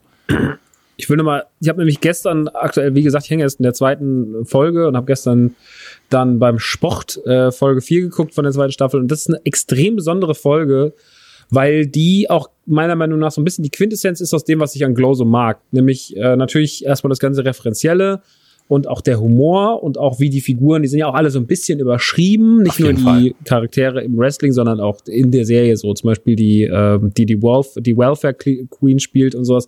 Die ist ja auch immer so ein bisschen drüber die ganze Zeit. Mhm. Und ähm, ich finde es aber so geil, und so schön, weil in dieser Folge, da geht's um diese Mutterschaft. Da geht's um die Mutter zum einen von, von Debbie, die ja also hier die äh, Liberty Bell spielt und ähm, dann aber auch noch um die um die ähm, Mutter, die hier die Welfare Queen spielt, die dann zu ihren Sohn auf dem auf dem Stanford besucht und mhm. das ist so eine krasse Folge, weil sie dann ihren Sohn, der das nicht weiß, weil es hier unangenehm ist, dass sie wrestelt und der das nicht weiß, sie dann aber angesprochen wird, auch in Stanford von einem Vater, der sagt, ich kenne sie doch, sie noch aus dem Fernsehen. Sie kommt, krass, ey, sie, was machen Sie denn hier? Und sie sagt, ja, so, Mama, warum kennt er dich? Was, was redet er? Warum nennt er dich Welfare Queen? Will ihm doch auf die Fresse. Und sie sagt so, nee, nee, nee, nee, ist alles gut. Äh, ich bin beim Wrestling. Dann sagt er so, okay, wann ist dein neues Match? Ja, heute Abend. Komme ich jetzt mit. Nein, komm bitte nicht mit. Nein, doch, ich fahr mit. Und dann nimmt sie ihren sehr, sehr spießigen Sohn mit, äh, der halt auf Stan, äh, in, in Stanford äh, studiert. Und das ist eine wahnsinnig tragische Folge. Da zeigen die auch das ganze Wrestling-Match. Also das Wrestling-Match nimmt relativ viel Zeit ein in der Folge. Und es geht halt um diese zwei Mütter, die beide an dem Tag irgendwie eine schlimme Geschichte für sich erlebt haben oder eine nicht nicht, nicht schlimme, aber die an dem Tag auch beide so in ihrer Mutterschaft geprüft wurden und die dann da gegeneinander kämpfen und dann halt auch wie das Publikum darauf reagiert und wie die Welfare Queen irgendwie ausgebuht wird und so und wie was das dann auch mit ihrem Sohn macht und wie sie dann auch darauf reagiert und wie emotional das alles zum Schluss raus wird ähm, und sogar dann mit dieser sympathischen Rettung von Ruth hinten raus äh, die dann einfach sagt, die sich dieses Kind aus dem Publikum schnappt und sagt so, hey Liberty Bell, I got your children. Äh, und das ist alles, ähm, das ist so eine liebevolle Serie. Ja. Und die spielen alle so schön und die ist so ein schöner, die geht so einen schmalen Grad zwischen Humor, zwischen Feelings, zwischen einer einigermaßen ordentlichen Story und diesem ähm, natürlich inzwischen auch ein bisschen ausgelutschten, aber ich kann es immer noch sehr gut sehen und hören, 80er Referenzenzeug. Und am Ende des Tages hast du einfach eine wahnsinnig schöne, wie Dominik schon gesagt hat, wunderschöne Netflix-Serie, die nicht viel auf dem Schirm haben, aber auf die sich viele, viele Leute ständig freuen. Also wie jetzt die dritte Staffel angekündigt wurde, habe ich es einfach nur ein Bild gepostet auf, äh, Net, auf Nerdy Turdy Gang und auf Instagram. Und da waren echt viele Leute, die waren so, ja Mann, ähm, das, das ist, das ist eine mega, mega geile Serie und ich freue mich mega drauf. Also da sind schon echt viele, ich glaube, Glow hat viele Fans. Äh, sonst wird es auch keine dritte Staffel geben. Und das kann auch gerne noch ein bisschen weitergehen. Ich finde die alle, finde die alle, ich finde das sehr, sehr zauberhaft und was, finde ich sehr outstanding in der aktuellen Serienwelt. Und deswegen sollte man die gesehen der haben. Der Look ist ja auch ganz besonders. Definitiv. Ja, die 80er ja. super eingefangen. Das passiert ja immer auf eine unterschiedliche Art. Und wenn man jetzt ein Stranger Things macht, wo man, wo ja gefühlt immer Nacht ist oder Winter und kein Licht, äh, dann ist das was anderes. Und hier ist ja die sterilen 80er fast schon. Also das hier ist, ich glaube, LA am Anfang, zumindest Staffel 1 und 2, ist ständig Sonne Und äh, einfach, weil man es auch mit Erwachsenen zu tun hat, sind die Frisuren und die Mode nochmal eine ganz an, eigene Kiste. Extrem authentisch, aber auch gut gemacht. Also es, ist, es gab ja eine Phase, wo, wenn man die 80er gezeigt hat, einfach alles hässlich aussah. Mhm. Und das hier ist einfach, ja, so sah es aus, aber das konnte auch gut aussehen. Ja. Und das hat man hier gut geschafft, finde ich. Ähm, alles in allem ganz, ganz toll. Und äh, weiß ehrlich gesagt nicht, was man noch dazu sagen soll. Außer ich freue mich jetzt schon auf Staffel 4 und ich habe gerade Staffel 3 geguckt. Ja, dann sag ich mal, it's a, it's a Rap, oder? It's a Rap. Naja, ich habe hier noch, äh, ich habe einfach bei Instagram so, ganz naiv gefragt, welches Wort ich im, im, im Podcast noch unterbringen soll. Die Leute sind alle verrückt. Wel- Welche sollst du denn unter anderem Ja. unterbringen? Gesichtselfmeter, Nudelsohn, Wurstsalat, Reisedeputationshauptschluss, Umsatzsteuervoranmeldung, Elvetrische, Hokuspokus, endoplasmatisches Retikulum, Nacktmull, Nialatotep, Pfefferstreuer, Hosenstall, Schreiben, Gewindeflansch, Ümmeldrömel. Äh, was ist das denn? Ach, das ist falsch geschrieben, das lese ich nicht vor. Donald Trump am Arsch. Eichhörnchen, Okay. Aber ich glaube, du kriegst die nicht in diesem. Podcast unter. Schnitzelgröße, Aquaplaning, Pimmel, Herr Hammes, bitte. Was? Äh, Walter Ulbricht Stadion, gigantischer Penis. Jetzt langsam ist auch mal gut hier, ey. Die Wirklich. sollen dir keine Kosenamen geben. Ja, hast du wieder die niveauvollen Sachen rausgesucht. Du Ja, bist ja mit dem Niveau hier. Bei uns bei Xbox, bei der Xbox-Folge nächste Woche gibt's sowas nicht. Hm, da bin ich gespannt drauf. Hundepups, flauschig, Brotkasten. Bäckerfaust. Dachte ich mir schon. Biozynose, Meandern. Das ist an sich ein sehr schönes Wort. Ich finde, Meandern ist ganz Ich weiß gar nicht, was das ist. Also 90% der Worte, die du vorgelesen hast hier in unserem Podcast, kann ich nicht verstehen, weil ich sie nicht verstehe, okay? Aquädukt, Aquädukt. Schnorke, Ist das der Kumpel von Donald Duck? Keksdose, Knödeldödel, Nasenbär, Wibbly Wobbly Timey Wimey, Alufolienhut, Fleischsalat, Glücksbärchi, Eierbecher, Hasenvödlein, Palim Palim, Babelfisch. Wie, die Leute haben, Reicht jetzt. Die Leute haben nichts Wie viele hast du denn noch? Schinkenwürfel. Ich, ich habe jetzt aufgehört. Ja, Das reicht dann sage ich mal, it's a rap, wenn wir jetzt nicht noch Fragen äh, beantworten wollen, die wir uns gegenseitig stellen können. Ansonsten hat es mir sehr viel Spaß gemacht mit euch, meine Freunde. Es war äh, eine wunderschöne Folge 106. 107, sage ich mal, wird ein bisschen ähm, Länger? länger, ein bisschen wilder und äh, ich nicht. behandelt dann aber auch das Thema Xbox. Und 100, äh, Mhm. War das- nee, warte mal, 107. Dann, Folge 107. Ach Gott, ist das kompliziert. 108 jedenfalls mit dem Besten der Gamescom. Ja, ist eine Ja. neue Folge dann. 100, 110 wird auf jeden Fall super. Was ist denn mit Folge 111? Was machen wir denn da? Oder 117? Ich kümmere mich jetzt erstmal um Folge 209. Okay, ja, dann macht die schon mal fertig. Und ähm, ich würde sagen, einige von euch sehe ich ja auf der Gamescom. Wenn ihr mich seht, äh, sprecht mich bitte nicht an. Ja? Dankeschön. Und ähm, ansonsten, sympathisch wie immer. Ähm, ansonsten bedanke ich mich für eure Zeit. Vielen Dank, dass ihr zugehört habt. Äh, lasst ein Abo da, lasst ein Like da und vielleicht einfach mal eine 5-Sterne-Review bei iTunes. Ihr wisst schon, iTunes, das, was Podcast groß gemacht hat, bevor Spotify kam und äh, Podcasts. Und, und iTunes gibt's auch nicht mehr, Gibt's nicht ne? mehr? Danke. gibt's wirklich nicht mehr? Nee. Heißt jetzt Wer anders. ist es denn jetzt? Apple Music oder Apple Podcast, je nachdem, was du machen willst. Echt? Krass, ist es schon lange so? Ist, ja, okay, wusste ich auch nicht. Ich sag mal iTunes, die Leute wissen, was wo, wo die Charts sind. Wir sind auch da. Und normalerweise werde ich immer, immer korrigiert bei jeder Scheiße. Hm. Und da hat noch nie jemand was gesagt. Also so wichtig scheint es den Leuten nicht zu sein. Vielleicht gibt's die App auch noch, aber sie haben auf jeden Fall den Tod angekündigt von iTunes. Aber die Leute, wie du schon gesagt hast, wissen, was man meint. Deswegen abon abonniert uns bitte bei lokalen Kiosks. bei Wir Spotify. freuen uns. Also wenn ihr uns noch nicht gehört habt oder wenn ihr uns auf iTunes und Co. hört, geht mal zu Spotify rüber, bis wir euch irgendwann sagen, da ist was Neues, dann gehen wir alle dahin und äh, machen da das grüne Gras kaputt. Ähm, in dem Sinne, äh, äh, Franziska! Komm, Max, mach ihn noch einmal, bitte, für mich. Großvater! Großvater! Ich habe den Mond verdunkelt! Das ist mein Onkel. Bitteschön. Tschüss. Dankeschön. Auf Wiedersehen. Es tut mir alles sehr, sehr leid. Tschüss. Nukula! Ah, meine neuen Kopfhörer sind da. Äh, Chris? Chris? Ähm, du, ich weiß nicht, ob das mit den Belüftungslöchern so eine gute Idee war. Ich habe so ein Jucken im Ohr. Es zieht doch ziemlich. Trag einfach deine Biodynamic Kopfhörer. Du meinst die ganze Zeit? Ja, die sitzen immer angenehm auf den Ohren. Außerdem machen sie einen dicken Penis.